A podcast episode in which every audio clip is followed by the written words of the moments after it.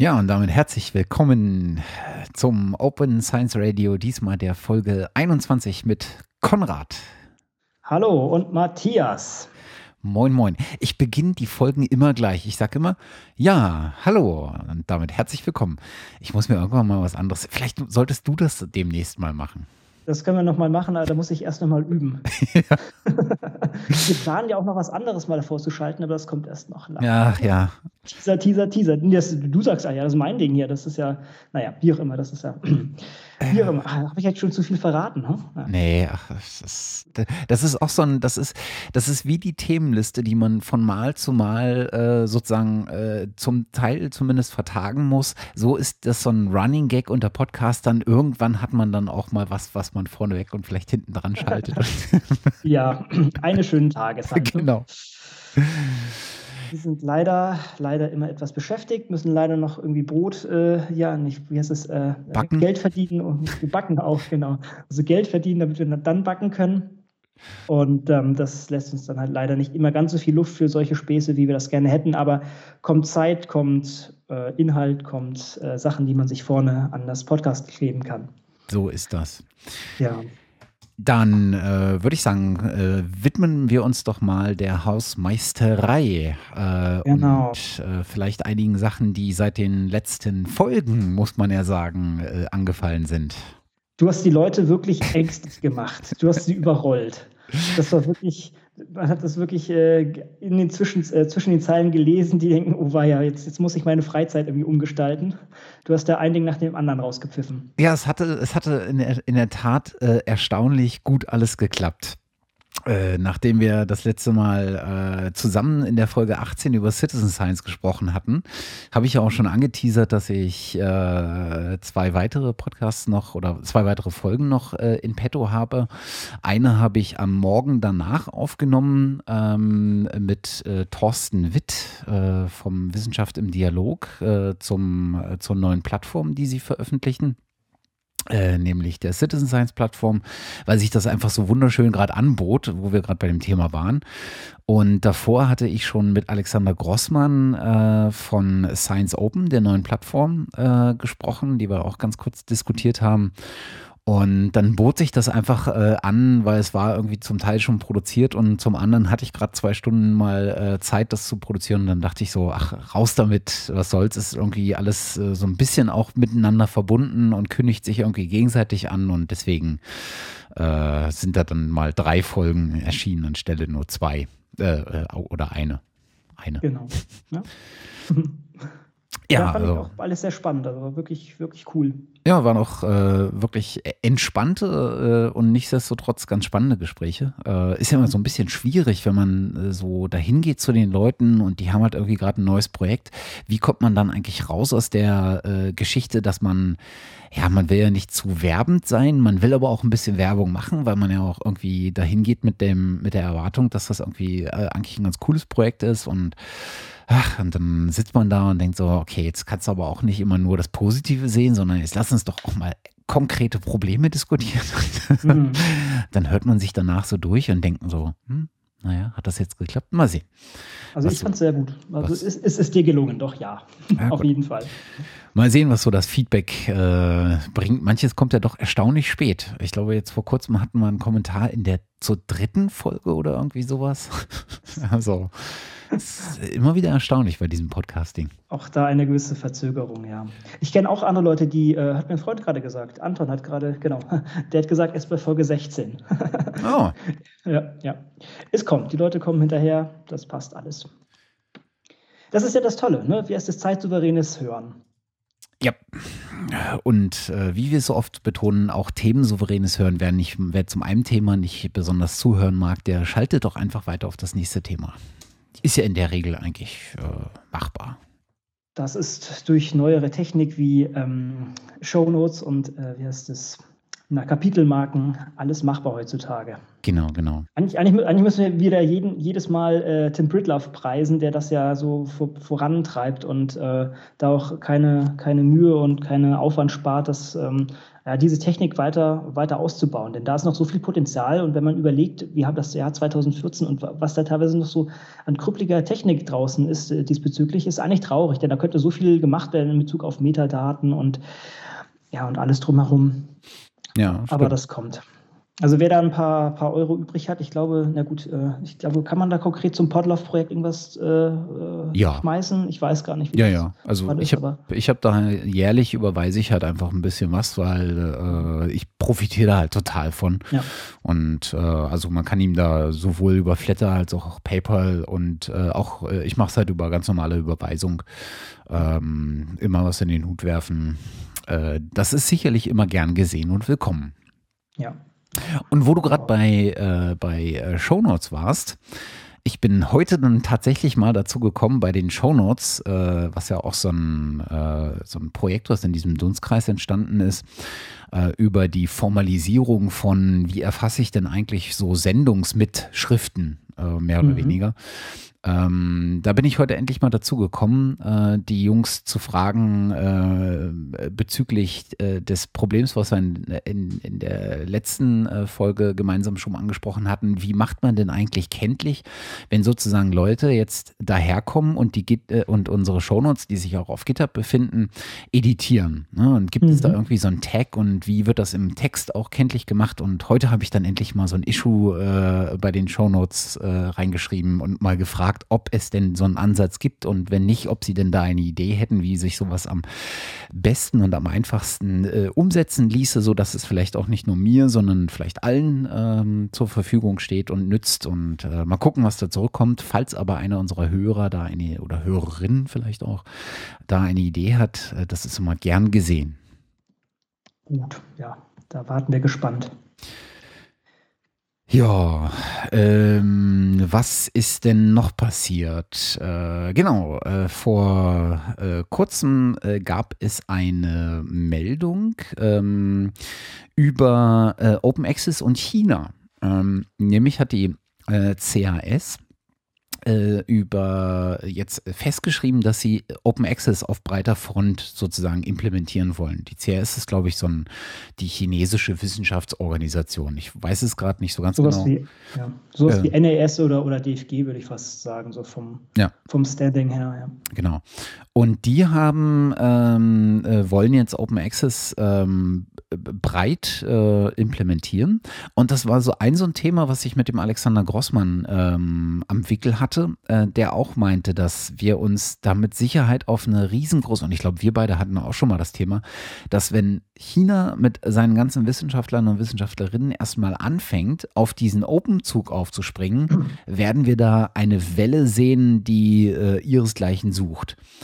Ähm, ja, er, er, hat da ja auch Zahlen genannt, glaube ich, das irgendwie. Genau. Oh, das 40 Prozent, ich will es jetzt nicht aus, ich bin mir nicht ganz sicher, ich glaube 40 Prozent auf jeden Fall ein sehr großer Anteil in den nächsten Jahren an, der, an publizierten Papern aus China, aus China kommen wird. Und das ist dann natürlich, wenn die sagen, okay, wir setzen auf Open Access, boah, das hat dann natürlich auch Impact, das hat natürlich Reichweite. Ja, genau. Genau, also, also 40 Prozent aller Veröffentlichungen äh, war genau die Zahl, die äh, Alexander genannt hatte. Und äh, wenn, wenn das jetzt äh, durch, die, durch die CIS äh, auf breiter Front sozusagen äh, zumindest erstmal in den Fokus gerückt wird, wie schnell dann die Umsetzung ist, wird man sehen. Aber ich könnte mir vorstellen, äh, naja, China ist das Land des Diktats von oben. Insofern äh, denke ich, wenn da der, das einmal festgelegt ist, dann werden wir da auch sehr schnell Umsetzungen sehen. Ich ähm, auch, ja. Das ist dann, wenn die was machen, dann machen sie es richtig. Da ja. kennen, die, kennen die keine Gnade im wahrsten Sinne des Wortes manchmal. Ja, ja äh, nur, nur wer das nicht weiß, also CES, äh, Chinese äh, Academy of Science. Ne? Und ähm, da ist dann wirklich zu erwarten, wenn, wenn, die das, wenn die da den Hebel ansetzen und das äh, sagen, wir machen das, dann wird das mit aller Konsequenz durchgezogen. Ähm, ich überlege gerade, haben die gesagt, in welchem Maß oder, oder was, wie genau, wie genau die das machen wollen? Das, äh, ich habe das noch nicht gesehen. Äh, nee, äh, und dummerweise kriege ich auch den Artikel gerade nicht aufgemacht. Ah, hier, okay, ich habe ihn ja. Hm. Ja. Also ich, ich vermute mal, das ist so ein ähnliches ähm, Agreement, wie man es auch schon von der Royal Academy oder sowas kennt, ähm, dass man, äh, dass man das äh, wahrscheinlich an, äh, an Förderungsbedingungen oder sowas knüpfen möchte. Mhm. Gehe ich mal von aus. Ja. Ja, die werden jetzt nicht eigenes Journal aus dem Boden stampfen oder Repository-mäßig Repository da rangehen. Ne? Ich, auch hier wahrscheinlich auch ein paar. Ja. Ich weiß ehrlich gesagt nicht, weil in dem Moment, wo, äh, wo sozusagen äh, Tausende von chinesischen Wissenschaftlern und Wissenschaftlerinnen äh, jetzt auf einmal dann auch Open Access publizieren müssen, äh, werden sie das, glaube ich, nicht machen können, indem sie äh, zu Tausenden äh, Einreichungen bei bestehenden Journalen haben. Mhm. Insofern. Mhm, das, ist, das also ich glaube, denen bleibt, es bleibt eigentlich gar nicht mehr so richtig eine Chance als auch eigene Portale und eigene ähm, äh, Journale aus dem Boden zu stampfen. Hm. Also ich sehe ja, eine Sache soll halt sein, dass die finalen Journale oder Manuskripte dann äh, spätestens zwölf Monate nach der offiziellen Publikation in solchen Repositories ähm, auftreten, also aufgefunden werden müssen. Aber du hast natürlich auch recht, dass die vielleicht dann auch noch eigene Infrastrukturen aufbauen oder eigene neue Journale ansetzen. Ne? Das kann mhm. auch sein. Will ich auch nicht ausschließen. Also ja, das ist äh, wieder eine spannende Zeit. Ja, dann ähm, hatten wir uns in der letzten Folge auch gefragt, was es denn für neue Features beim Open Access äh, Button gäbe. Und äh, ich glaube, die ähm, ich glaube, die Finanzierung, die Crowdfinanzierung müsste jetzt langsam durch sein. Mhm. Ähm, Hat es leider nicht äh, geschafft, zumindest nicht äh, zum äh, gesetzten Ziel von 20.000 Pfund. Aber äh, man hat nichtsdestotrotz schon mal losgelegt, so ein paar Dinge einfach zu implementieren. Und mittlerweile gibt es auch äh, von Graham Steele äh, ein erstes, äh, so eine erste Videodemo auf YouTube, äh, wo er mal so ein paar äh, Features vorstellt äh, die man sich ähm, äh, anschauen kann. Also es gab ja so einen Blogpost, wo man äh, so ein bisschen skizziert hat, was denn der Button 2.0 sozusagen alles mitbringen soll. Und jetzt gibt es halt mal in so einer ganz kurzen, ich glaube es ist knapp über eine Minute, ähm, in, so, in, so, einer Videodemo einfach mal ähm, die Vorführung dessen, was man jetzt bereits umgesetzt hat. Hm, das ist echt schön, ja. Mal Auch gucken, da, wir bleiben, wir bleiben dran, denn da wird sicher noch einiges mehr kommen. Das ist, ähm, das ist sicher, ja, das kann sich zu einem richtigen Zugpferd äh, für diese Sache entwickeln.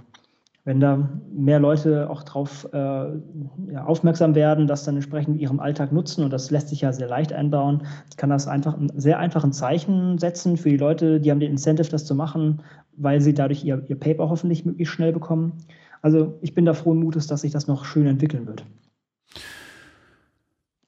Genau abseits von Sachen, die wir nachzutragen haben zu den letzten äh, erschienenen Episoden, äh, gibt es natürlich auch immer so äh, Neuigkeiten, die auflaufen. Und auch heute gibt es äh, davon nicht gerade äh, so wenig, äh, auch wenn wir nur ein paar aufgenommen haben, sonst sitzen wir hier wieder zwei Stunden. äh, sind vielleicht auch alles gar nicht äh, so direkt Neuigkeiten, aber äh, man hat ja dann doch immer wieder ein, zwei ähm, Sachen, die einem so vor die Flinte laufen, die man gerne weiterempfehlen möchte, um gelesen zu werden. Und davon haben wir auch diesmal so ein paar. Und das erste ist jetzt schon ein bisschen her. Ich habe schon wieder, als ich gerade drüber gelesen habe, äh, die Hälfte von dem, was äh, drin steht oder was sozusagen die Meldung ist, äh, vergessen. Aber mhm. wir hatten ja vor einiger Zeit mal die Diskussion hinsichtlich der, hinsichtlich der Wissenschaftsschranken im Urheberrecht. Mhm. Und äh, jetzt gibt es eine äh, neue Studie, ähm, eine sehr ausführliche Untersuchung äh, von einer Berliner äh, Professorin, ich glaube für Recht, wenn ich mich recht erinnere, äh, Katharina de äh, la Durantaye mein Französisch ist, glaube ich, ähm, äh, abseits dessen, was man als tauglich äh, betrachten würde. Ich kann dir leider auch nicht wirklich unter die Arme greifen dabei, aber mach mal weiter. Ähm, die hat sich das mit ihren äh, Kolleginnen und äh, Kollegen sehr ausführlich angeguckt, ähm, wo sozusagen äh, die, wo uns die Wissenschaftsschranken und die Bildungsschranken im Urheberrecht eigentlich hinführen werden. Und äh, die Studie wurde jetzt äh, im Rahmen äh, einer Tagung, äh, die an der HU hier in Berlin äh, stattgefunden hat, ähm, präsentiert und steht auch zur Betrachtung, zum Download bereit. ich habe jetzt zugegebenermaßen mitnichten die Studie gelesen, sondern habe bloß äh, ein, zwei äh, Berichte darüber bei Netzpolitik und bei äh, iRights.info äh, äh, gelesen. Äh, bei iRights ist das auch, glaube ich, ganz schön auf den Punkt geführt, was so die großen Eckpunkte innerhalb dieser Studie sind. Kann ich, glaube ich, nur empfehlen, ähm, sich das mal anzuschauen. Ja, dann hast du noch äh, Software Carpentry raus, äh, rausgesucht, ne? Und, also, wie bist du drauf gekommen? Denn ich habe das. Hm? Äh, mir ist in letzter Zeit immer mal wieder ähm, das vor die Flinte gekommen. Und äh, mhm. man, man, kennt es ja von Mozilla. Mozilla äh, führt ja schon seit vielen Jahren so einen relativ offenen Einsa äh, Ansatz. Ne? Also bind die Community frühzeitig ein. Und jetzt hat sich in den letzten Monaten, zumindest in meiner Wahrnehmung, äh, dieses ganze Thema Mozilla Labs, Mo Mozilla Science äh, so ein bisschen stärker ähm, verselbstständigt und ist so ein bisschen wahrnehmbarer geworden. Und ein Projekt, was aus, diesem, aus dieser Mozilla Science Bewegung, ähm, um es mal so zu betiteln, ähm, stammt, ist dieses Software Carpentry. Und wenn ich das. Ich bin mir, ich bin mir nicht ganz sicher. Ich, also ich, ich würde dir fast widersprechen. Ich meine, Software Carpentry gab es schon länger. Die sind nicht daraus entstanden, aber ah. sie haben es mit denen zusammengetan. Also, denn ich habe Software Carpentry schon eine Weile auf dem Radar und ich bin auch immer überlegen, hier auch sowas ähnlich oder beziehungsweise sozusagen deren Kurse hier auch ähm, zu machen und, und auch anzubieten eines schönen Tages. Äh, wie immer, die Zeit ist das äh, Problem. Aber ich meine, das ist schon länger vorhanden, als es, ähm, als es jetzt sozusagen äh, groß auf der Tanzfläche Angriffsfläche ist, weil es mit Science, äh, mit Mozilla Science Lab zusammenarbeitet. Aber ich lasse mich da gerne korrigieren. Nee, du hast natürlich total recht, weil es gibt einen Announcing-Blogpost äh, vom äh, 14.06.2013 schon, ähm, wo Software Carpentry sozusagen den Launch von Mozilla Science Lab äh, ankündigt. Okay. Es ist also genau so, wie du sagst. Manchmal habe ich auch recht. Und ja. ich bin halt bloß drüber gestolpert, weil ich so mhm. dachte, ah, das ist ja eigentlich ein ziemlich cooler Ansatz, äh, den Wissenschaftlern äh, den Zahn zu ziehen, wo die meisten einfach extreme Schmerzen haben, nämlich, oh Gott, ich muss meine eigenen Tools zur Auswertung irgendwie äh, programmieren oder programmieren lassen. Und ich glaube, in die Lücke spielt das Software Carpentry. Aber du kennst es besser. Genau. Ähm, ja, also ich, ich ähm, sehe das mehr so als, oder so wie du es auch sagst, ähm, ich sehe das als hauptsächlich als Wissensaustausch-Community äh, im Sinne von, oh ja, ähm, Wissenschaft wird immer datenlastiger. Die Leute haben in ihrem Studium das meistens nicht mitbekommen, wie man Software schreibt. Und wir versuchen jetzt mal die Best Practice zusammenzusammeln und den Leuten ähm, das Programmieren beizubringen. Aber nicht nur das Programmieren selber, sondern auch so Sachen wie, okay, wie benutze ich Git oder wie mache ich halt äh, Versionierung, wie kann ich Sachen gut teilen, wie mache ich Testing, also Unit-Testing und ähm, wie dokumentiere ich meinen Code alle diese Sachen werden da zusammengetragen und die haben halt verschiedene Kurse und Bücher schon äh, zusammen erstellt und äh, machen auch eine Art Lizenzierung von Teachern, also von, von Lehrern, damit man ähm, oder Instructors nennen die es halt, also äh, dass man ein gewisses Set an, an Fähigkeiten erwirbt und die dann entsprechend hm, weiter, weitergeben kann. Und das ist, denke ich, eine sehr gute Sache, dass man da, sagen wir mal, einen offenen Standard entwickelt, an dem man sich orientieren kann und ähm, Leute an die Hand nehmen kann, ihre Probleme dann mit, mit äh, ja, Bioinformat oder informatischen Mitteln zu nutzen. Die kommen sehr aus der Bioinformatik, wenn ich mich da recht entsinne. Also ich hab, bin da immer wieder reingeknallt, weil die Leute halt viel, oder viele von den Leuten aus der Bioinformatik stammen. Ja, also das Konzept ist tatsächlich sozusagen Aufklärung,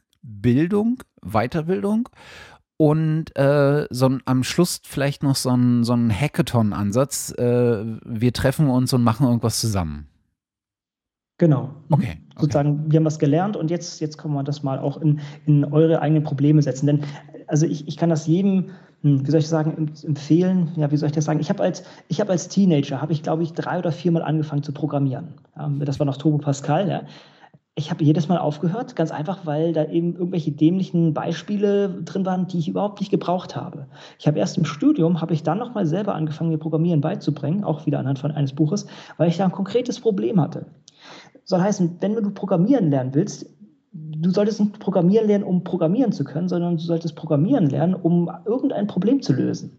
Und mhm. wenn du das hast, das ist wie bei allen Sachen, ne? das ist äh, äh, intrinsische Motivation. Also wenn, wenn ich was lösen will, wenn ich ein äh, Feuer für was habe, dann, dann lerne ich auch Sachen. Und als Biologe, sage ich mal so, oder auch allgemein in Wissenschaften, kommt man immer mehr an den Punkt, oh, ich habe jetzt hier 50.000 Einträge, ja, ich kann das in Excel reinschmeißen und versuchen hier irgendwie hm, händisch durchzugehen, irgendwelche Sachen zu filtern.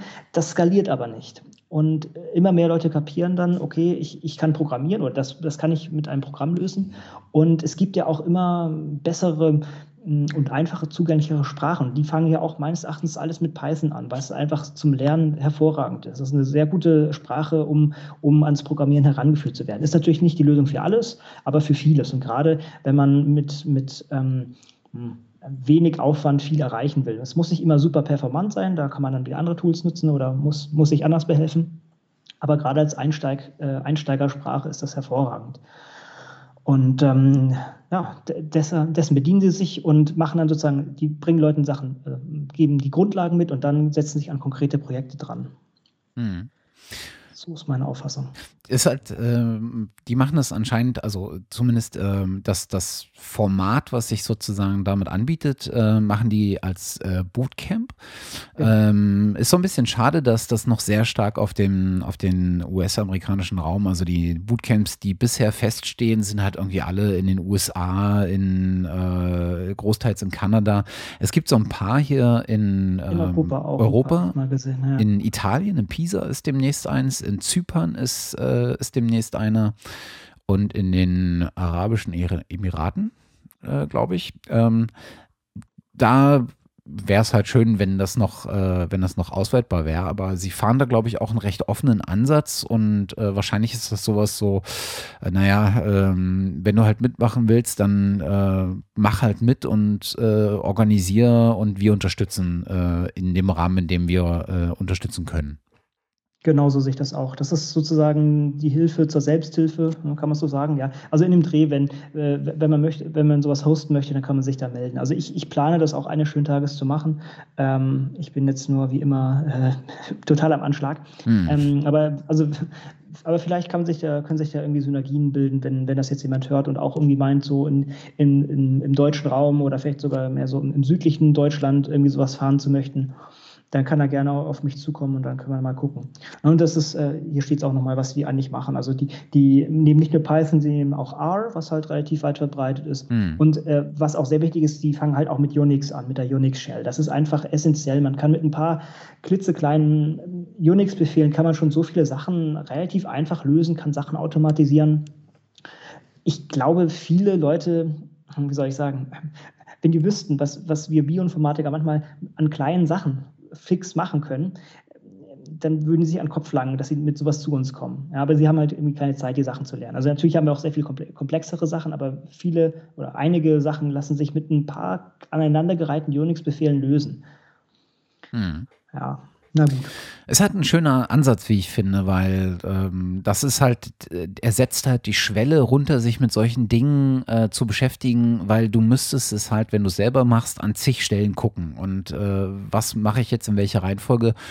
Und so wie es aussieht, ist halt, äh, haben die halt relativ gute Erfahrungen äh, damit gemacht, wie sie es verpacken, äh, auch wenn man sich, äh, wenn man auf dieser Liste von Future Boot, äh, Bootcamps sich das anguckt und auf die einzelnen Veranstaltungen klickt, hat man halt in der Regel auch so einen so einen Ablauf äh, da drin, also so ein, so ein Schedule und man sieht halt, was wann wie gemacht wird und ähm, das scheint ja ganz gut zu funktionieren und du kriegst es halt schön in einem Aufwasch ähm, sozusagen. Ne? Also hast es in einer Reihenfolge und nach dem Tag oder zwei Tagen äh, hast du einen groben Überblick darüber, ähm, wie du das Ganze angehen kannst und bist nicht mhm. so alleingelassen. Und das finde ich irgendwie einen ganz, ganz, ganz netten äh, Ansatz.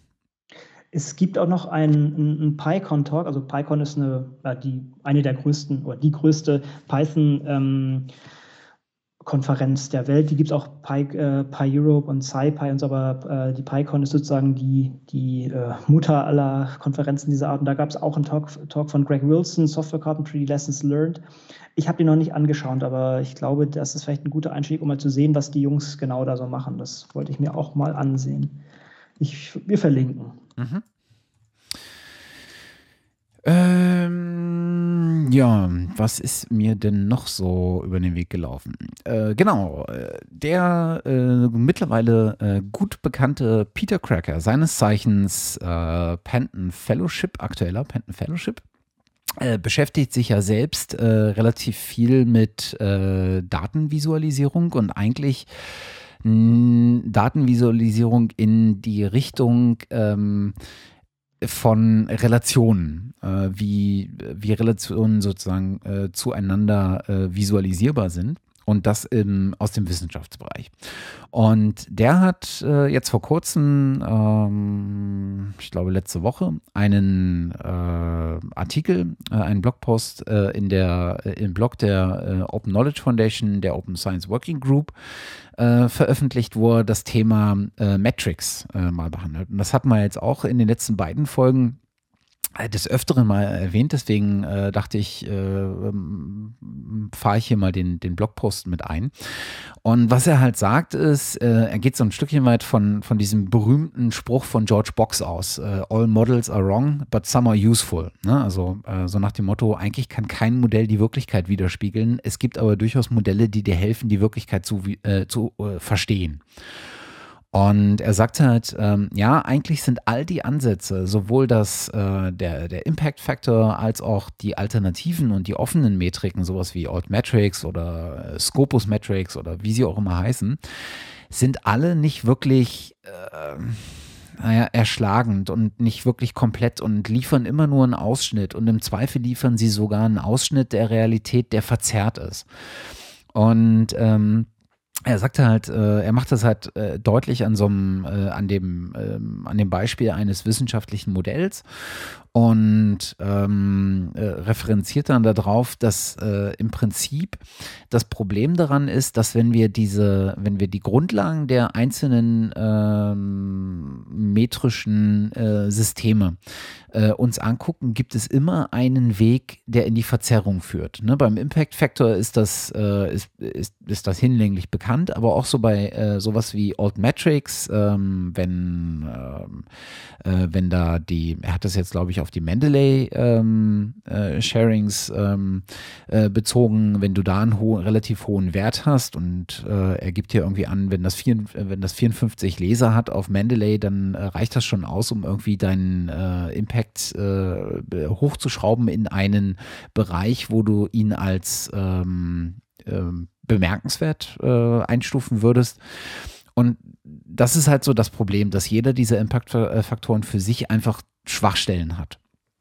Und äh, was ich am Ende äh, ganz, ganz spannend finde, ist, dass er wieder auf dieses, auf sein eigenes Thema referenziert, nämlich auf die Visualisierung. Und er sagt, dass wir eigentlich an den Punkt kommen müssen, wo wir aufhören müssen, über einzelne äh, Faktoren der Evalu äh, Evaluierung nachdenken, besonders über dieses Zählen und mhm. die äh, sehr viel stärker in einen qualitativen Kontext einbetten müssen. Und dafür eignen sich seiner Meinung nach, äh, eignet sich da dieser Weg der Visualisierung ganz gut.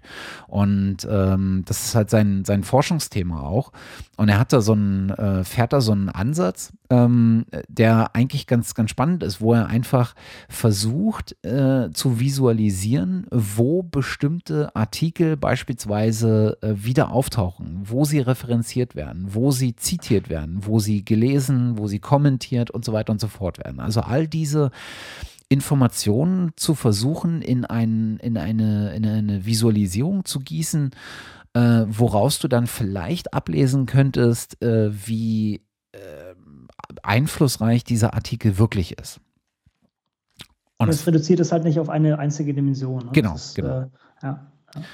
Und das finde ich eigentlich ein ganz cooles Thema, deswegen äh, ähm, habe ich das äh, mit reingenommen, weil ähm, wir sind halt nach wie vor extrem stark äh, daran gebunden, dass wir äh, eine quantitative Aussage treffen. Ne? 60 ist größer als 40 und im Rahmen von Zitationen sind 60 Zitationen irgendwie besser als 40. Ne, und dann hast du, dann hast du vielleicht andere Herangehensweisen, die sagen, ja, aber fünf Zitationen in den fünf großen Journalen sind irgendwie besser als 20 in 20 kleinen oder 20 in einem kleinen oder sowas. Da hast du schon so leichte Abstufungen drin, aber das meiste ist halt wirklich relativ kontextfrei und ziemlich ähm, strikte bibliometrische Maße. Und, und da finde ich irgendwie so einen Ansatz, der auch ein bisschen nachvollziehbarer ist, weil das ist, wird auch durch diese Visualisierung äh, geschafft, dass du eher und auf einen Blick nachvollziehbarer ähm, die Information hast, um was für eine Art von ähm, Rückmeldung handelt es sich denn da. Ähm, Finde ich irgendwie sehr spannend. Mhm, ich denke, es ist äh, der, der, Titel sagt alles. Also das ist wirklich sehr, sehr gut gewählt. Und vielleicht sind wir, haben wir wirklich das Problem, dass wir einfach aufgrund der Tatsache, dass wir halt Sachen gewöhnt sind wie Impact Factor, wie Age-Index und, ähm, und ähm, alle solche Sachen, mm, dass wir versuchen, das mit einer einzigen Zahl zu erschlagen. Und das ist vielleicht einfach die Sackgasse. Das ist einfach der grundlegende Fehler. Und wenn man sich davon nicht löst, dann kann man auch wirklich keine, mh, mm, ja, keine wirklich gute neue Lösung finden. Und das ist auch ein schöner Ansatz. Auf jeden Fall sehr spannend. Das, das, da irgendwann müssen wir dazu auch nochmal, wie für zu so, so vielen anderen Themen, äh, dem Ganzen nochmal etwas mehr Raum widmen. Mhm, ich denke auch. Oh, da ist mir eingefallen. Ich bin äh, zu, zur Arbeit auf unser ähm, Hauptthema, haha, äh, bin ich über etwas gestolpert. Und zwar früher, wenn man, glaube ich, auf äh, Science 3.0, hieß das früher so, gegangen ist, komme ich jetzt, ich muss nochmal testen, wie, na, wie auch immer. Ich komme da jetzt auf eine Seite, die da heißt Research Index. Ich weiß nicht, kennst du die? Äh, researchindex.net. Das ist auch wieder eine neue, eine neue Quantifizierung dieser Art. Ähm, also ich kannte es vorher noch nicht. Wir fügen das einfach mal hinzu. Ich habe jetzt auch nichts dazu wirklich noch gefunden. Die About-Page geht bei mir auch irgendwie nicht. Ich weiß nicht, ob das nur bei mir der Fall ist. Ja, da ist nicht wirklich hier Ah, hier sieht man so ein bisschen. Ah ja, okay. Research Index is a unique service providing unbiased data for the influence. We all can authorize uh, authority? What? What? We call it authority. Okay. Of scientists and their publications. Authors will with higher authority have higher influence in their fields. Okay also die reden von Autoritäten in ihrer als, als Rankingmaß, wie auch immer. Also wir können das nur verlinken. Ich habe, mir ist es halt wirklich vor zwei Minuten auf die Füße gefallen, bevor wir losgelegt haben. Wie, wieder ein, wieder was von den Dingern. Wir gucken, ob es wieder, eine Nummer, wieder nur eine Nummer ist. Ich, ich habe eine ganz wilde Vermutung. Ja. Äh, wenn du mal auf Top Scientists gehst, mhm. siehst du, dass sich die Authority irgendwie auch an andere koppelt, nämlich an die, an die äh, Number of Articles oder vielleicht auch Seiten of Articles, an den Age-Index, an den Hirsch-Index. Mhm. Äh, und wenn du dir mal die Namen anguckst, Wang, Zhang, Suzuki, Tanaka, oh, Liu, oh, da hat jemand Rocket nutzen sollen. Ne? Alles so Sachen, die irgendwie sehr häufig sind aus Versehen. Mhm. Ja, und, das ist nicht aufgedröselt. Und selbst wenn du auf die späteren Sachen gehst, das ist bis auf wenige Ausnahmen sehr, sehr stark ähm, aus dem asiatischen Raum bedient. Mhm. Ist mein jetzt völlig wertfreier äh, Eindruck. Ja, also ich sehe da hier Schäfer und Freeman und Meyer, aber erst auf Seite 20. Das kann das natürlich. Ist ein Reingold. Ja, es ist, also äh, ich, ich weiß nicht. Ja, ja, ja, ja.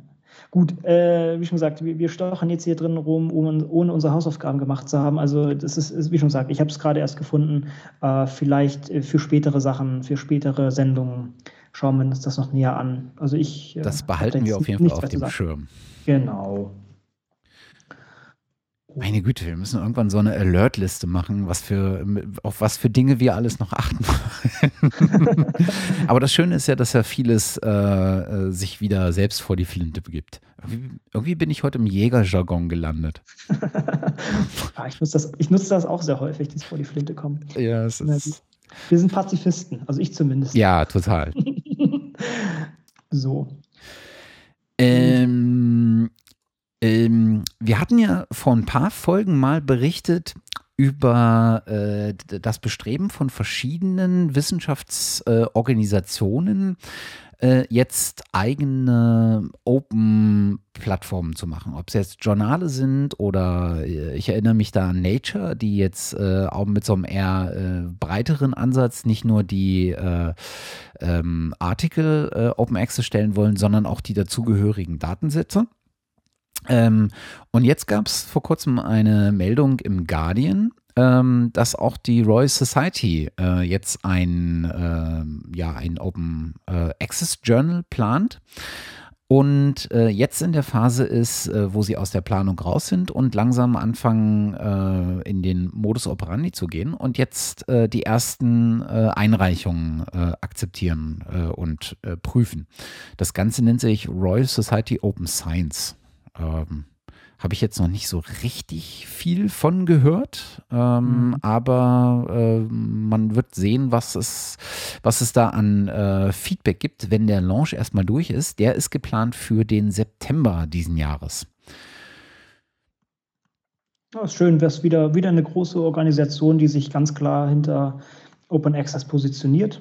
Ja. Ist doch klasse. Und eine von denen, die sehr, sehr früh schon angefangen hat, dieses Thema auch ernsthaft in, äh, in Papern, in Empfehlungen an die entsprechenden äh, Regierungskommissionen äh, zu vertreten. Also die Royal Society hat da sehr früh angefangen, auch das Thema Open Science und nicht nur Open Access äh, mit in den Ring zu werfen.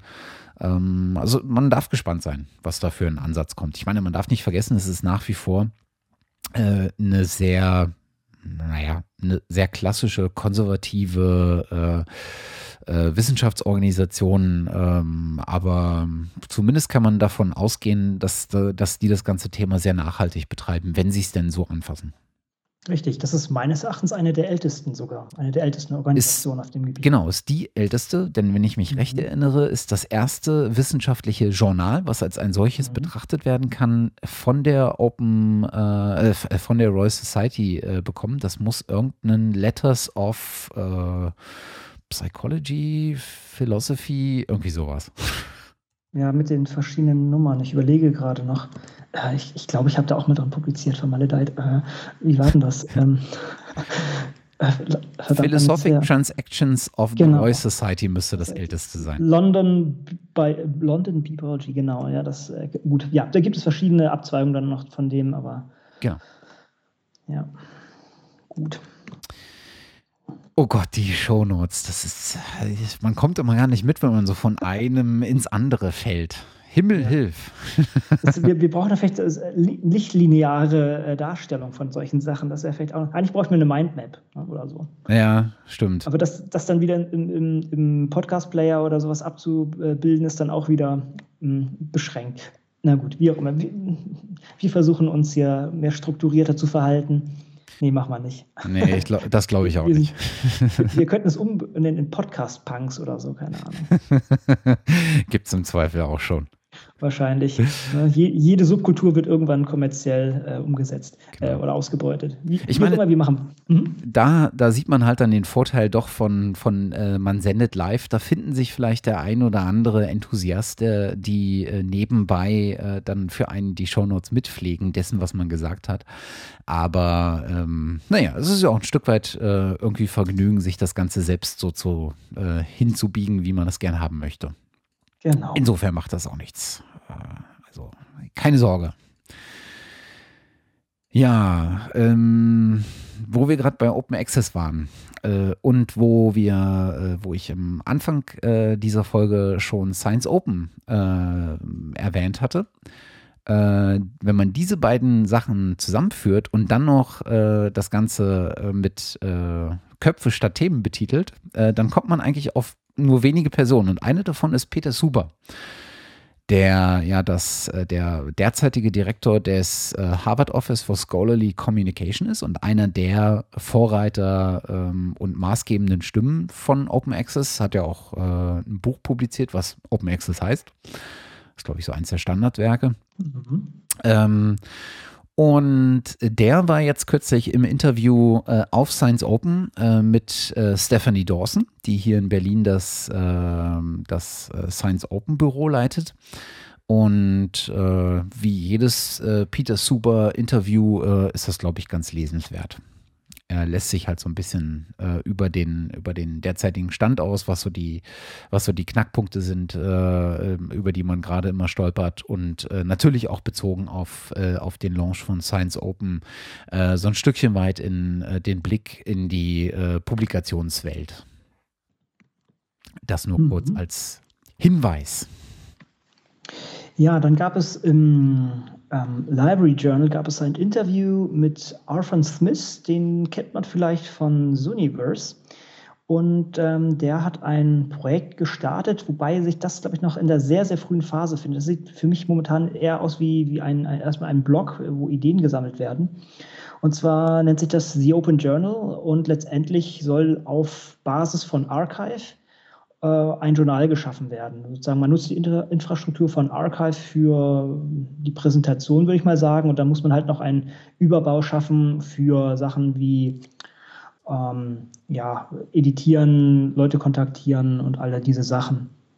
Ich weiß noch nicht, wie weit das hier genau gediegen ist und äh, bin jetzt auch nicht weiter eingestiegen, aber ich denke, das ist interessant dran zu bleiben. Das ist ja das, was wir auch immer schon gesagt haben, dass man eigentlich die, was heißt immer gesagt haben, wir hatten, wir hatten eine Folge dazu, ich überlege gerade, in welche war das? War das in der Open Access? Ähm, Folge 4, 16, 15, 17, sowas in dem Dreh. Irgendwas in, irgendwas in dem Dreh sein. Hm, letztendlich warum nicht mal ganz radikal sein und sagen, okay, wir verwerfen alle Journale, die da draußen sind wir haben eine große Datenbank, das könnte Archive sein oder was auch immer. Und da wird jede, jede Publikation eingereicht und dann organisieren sich die verschiedenen wissenschaftlichen Communities, die sich jetzt innerhalb von solchen Journalen organisieren, einfach um, sagen wir mal, Schlagwörter oder um, um Sammlung von Schlagwörtern. Also bei mir wäre das jetzt Bioinformatics oder Systems Biology oder sowas in der Art. Und man hätte dann sozusagen eine einzige Oberfläche, in, in der das alles organisiert werden können. Und mir, ich, ich weiß noch nicht, warum wir es nicht machen, muss ich ganz ehrlich sagen. Denn das ist irgendwie für mich die logischste Konsequenz. Alles in eine Sache reintüten und ähm, natürlich alles Open Access. Und dann müsste man nicht irgendwie 50.000 verschiedene Systeme fahren, sondern könnte eins richtig gut machen. Und dann wäre die Welt in Ordnung ich träume gerade, aber äh, ja, also ich, ich, ich sehe halt noch nicht das Problem. Also technisch ist das alles möglich. Es ist wie immer eine Frage der äh, Communities, die sich da anpassen müssen. Und natürlich, man hat äh, kommerzielle Interessen, auch äh, Journale normalerweise zu fahren. Das muss auch, müsste auch erstmal beseitigt werden. Da sind natürlich auch Kräfte am Wirken. Aber ich denke, das ist, es, ist, es wäre eine praktikable Lösung, die wir vielleicht hätten, wenn heutzutage jemand sagen würde, oh, wir brauchen wissenschaftliche Journale und nicht diese ganze Historie äh, uns noch anlasten würde, wo, wo das halt andere Strukturen hatte und die immer noch bestehen. Er macht es, ähm, also was ich ganz bemerkenswert finde, sie haben auch so eine kleine Demo auf äh, Vimeo ähm, zum Thema, äh, wo sie das Ganze mal so umgesetzt haben als Open Journal for Astrophysics, äh, auf mhm. Archive basierend und erklärt hat in dem Video, also ich, ich habe es jetzt nicht ganz angeguckt, aber er erklärt hat in dem Video, so, wie sowas gehen könnte. Ja? Und äh, ich glaube, gedacht ist es dann, wenn ich das richtig verstehe, dass du die Submissions eher durch dieses Journal machst, was dann zu Archive geht, als andersrum. Also, dass du die Submissions bei Archives machst und dann mit dem Journal sozusagen abgreifst. Mhm. Und ähm, das wäre natürlich äh, eine, auch, auch eine, glaube ich, eine recht einfache Art und Weise der Umsetzung, weil wenn du Archive als dein Backend sozusagen begreifst ähm, und äh, du den, den Zugang zu diesem Backend durch ein ähm, wie auch immer gestaltetes und redaktionell betreutes ähm, Frontend erlaubst, ähm, dann, dann hast du ja quasi so eine Journal-Infrastruktur. Mhm. Ja, stimmt. Das, das, ist irgendwie ganz, äh, auch ganz nett. Ist übrigens auch ein, ähm, ein GitHub-Projekt, äh, was, bei, was bei GitHub liegt äh, und entsprechend äh, für Ideen und äh, dran rumgeschraube offen zu sein scheint. Mhm. Genau. Dann hat PLOS hat in dem hauseigenen Blog ein, also Biology, Bi, Bi, es ist zu spät. Ähm, also im, im hauseigenen Blog hat es ein kleines Resümee gezogen. Wir erinnern uns, seit äh, März diesen Jahres müssen Autoren, die an PLOS, an, an die PLOS-Journale äh, ihre Manuskripte submitten, eine äh, ein, ja, wie sagt man, ein Data Availability Statement unterschreiben, was so viel heißt, wie alle Daten, die für diese Studie genutzt wurden, äh, wurden entsprechend in öffentliche Repositories abgelegt oder lassen sich anderweitig äh, ablegen, in, sei es äh, Figshare oder Zenodo oder solche Sachen. Auf jeden Fall müssen diese Daten zugänglich sein. Und da gab es ein Aufschrei, ist vielleicht ein bisschen überzogen, aber es gab kritische Stimmen, die sagen, okay, da, damit schießen sich in, in, ins Knie. Da werden viele Leute abspringen, weil sie die Daten nicht auf den Tisch legen. Und PLOS berichtet, und das, ich finde das enorme Zahlen hier. Ja gut, äh, also sie sagen 16.000, mehr, mehr als 16.000 Autoren haben jetzt in den letzten drei Monaten was kann das denn sein? Ähm, haben das jetzt in Anspruch genommen und hatten keine Probleme damit. Irgendwie weniger als ein Prozent haben mal nachgefragt, die wurden dann auf die FAQ verwiesen und letztendlich scheint das äh, kein großes Problem darzustellen. Also dieser Aufschrei, wenn er denn so existierte und nicht nur auf ein paar wenigen kam, ist unbegründet gewesen. Ja, ich meine, äh, was ich, was ich halt immer äh, krass finde, ist, dass dieser Aufschrei in der Regel nicht vorher kommt. Also es gibt natürlich immer so ein bisschen Welle, der, die wird aber äh, sehr stark auch durch Leute, äh, ähm, ähm, durch Leute äh, ausgelöst, die sich mit diesem Thema beschäftigen und die auch viel gelesen werden. Ne? Also es können halt ein, ein paar wenige laute Stimmen sehr viel mehr Welle machen, als es wirklich ist. Ähm, wo halt sowas dann immer explodiert ist, wenn der erste Fall bekannt wird, der eskaliert. Ne? Und mhm. äh, das, das wird dann nochmal spannend, äh, ob es äh, sowas gibt. Aber ähm, ich meine, wenn, wenn, also wenn die Zahlen stimmen, ist das schon äh, ganz beachtlich. Ne? Also 16.000 mhm. Autoren, das ist schon eine äh, ne Hausnummer, die ähm, be bemerkenswert groß ist. Genau. Ja, ähm, dann hat mir der Anta noch was zugeschoben. Und zwar, ich bin da jetzt noch nicht ganz drin, das kommt nämlich auch mehr aus seiner Ecke, das ist äh, so als, als klitzekleines News zu nennen. Hm, es gibt manchmal doch Probleme mit Archive. Und zwar ähm, hat er mir einen Post auf äh, Google Plus geschickt von einem Jan LeCun.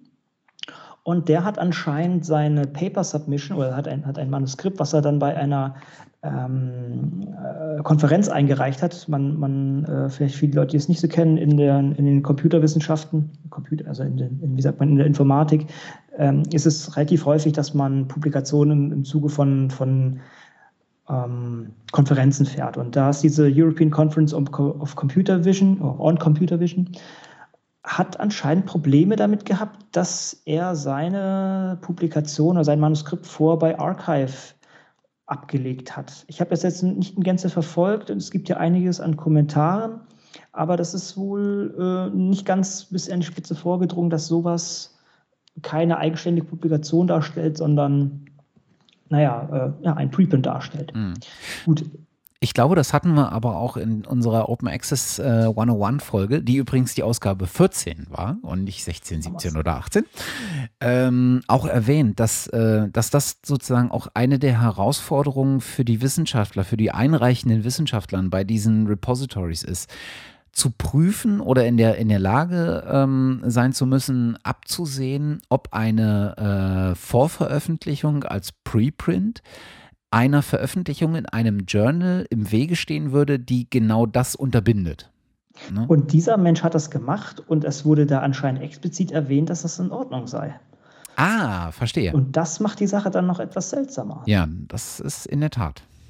Na gut. Okay, also ich bin ja auch nicht in der Tiefe drin, aber ich denke, es ist mal erwähnenswert, dass man auch sich auf solche Fälle ja mal konzentriert und auch mehr Druck macht äh, für solche ja, Konferenzorganisatoren das klarer zu staten und auch äh, natürlich zu staten, dass, es, dass man es machen kann und das auch klarer zu akzeptieren. Mhm. Ja, was gibt es sonst noch Neues? Ah, aus unserer Serie Konrads Paper.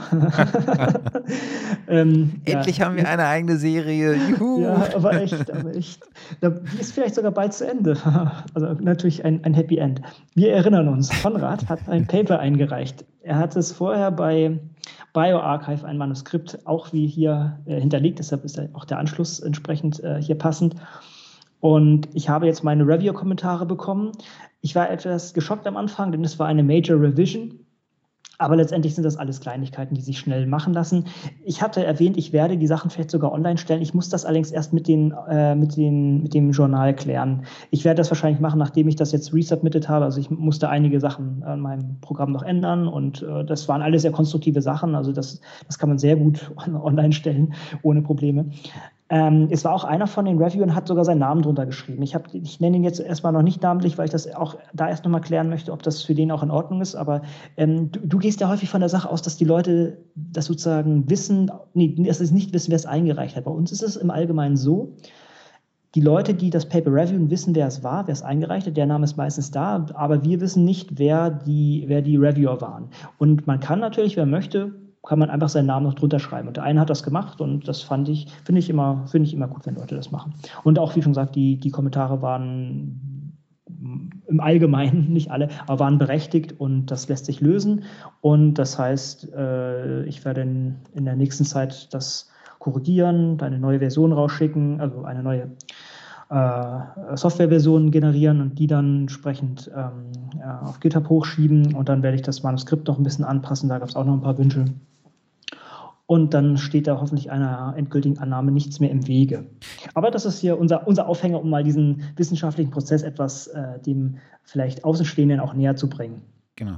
Wie, wie kam denn die, ähm, äh, die, die, die, die Review? Kam die per Mail oder? Ja, die, per Mail, genau. Ah, okay, mhm. verstehe. Mhm, genau. Cool.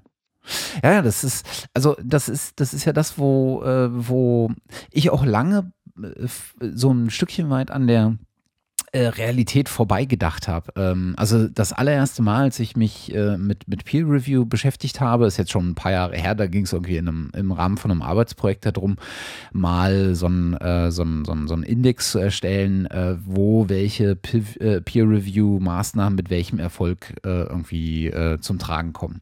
Und davor dachte ich halt immer, es läuft halt immer als Double Blind Peer Review. Ne? Also dass sozusagen der Autor nicht weiß, wer er, wer seine Reviewer sind sind und dass die Reviewer nicht äh, wissen, wer der Autor ist. Was aber ja oftmals ein Trugschluss ist, weil es gibt einfach auch Fachbereiche, äh, mal abseits davon, dass es auch offenere Verfahren gibt, also dass zum Beispiel der Autor nicht weiß, wer seine Reviewer sind, der, die Reviewer aber sehr wohl wissen, wer der Autor ist.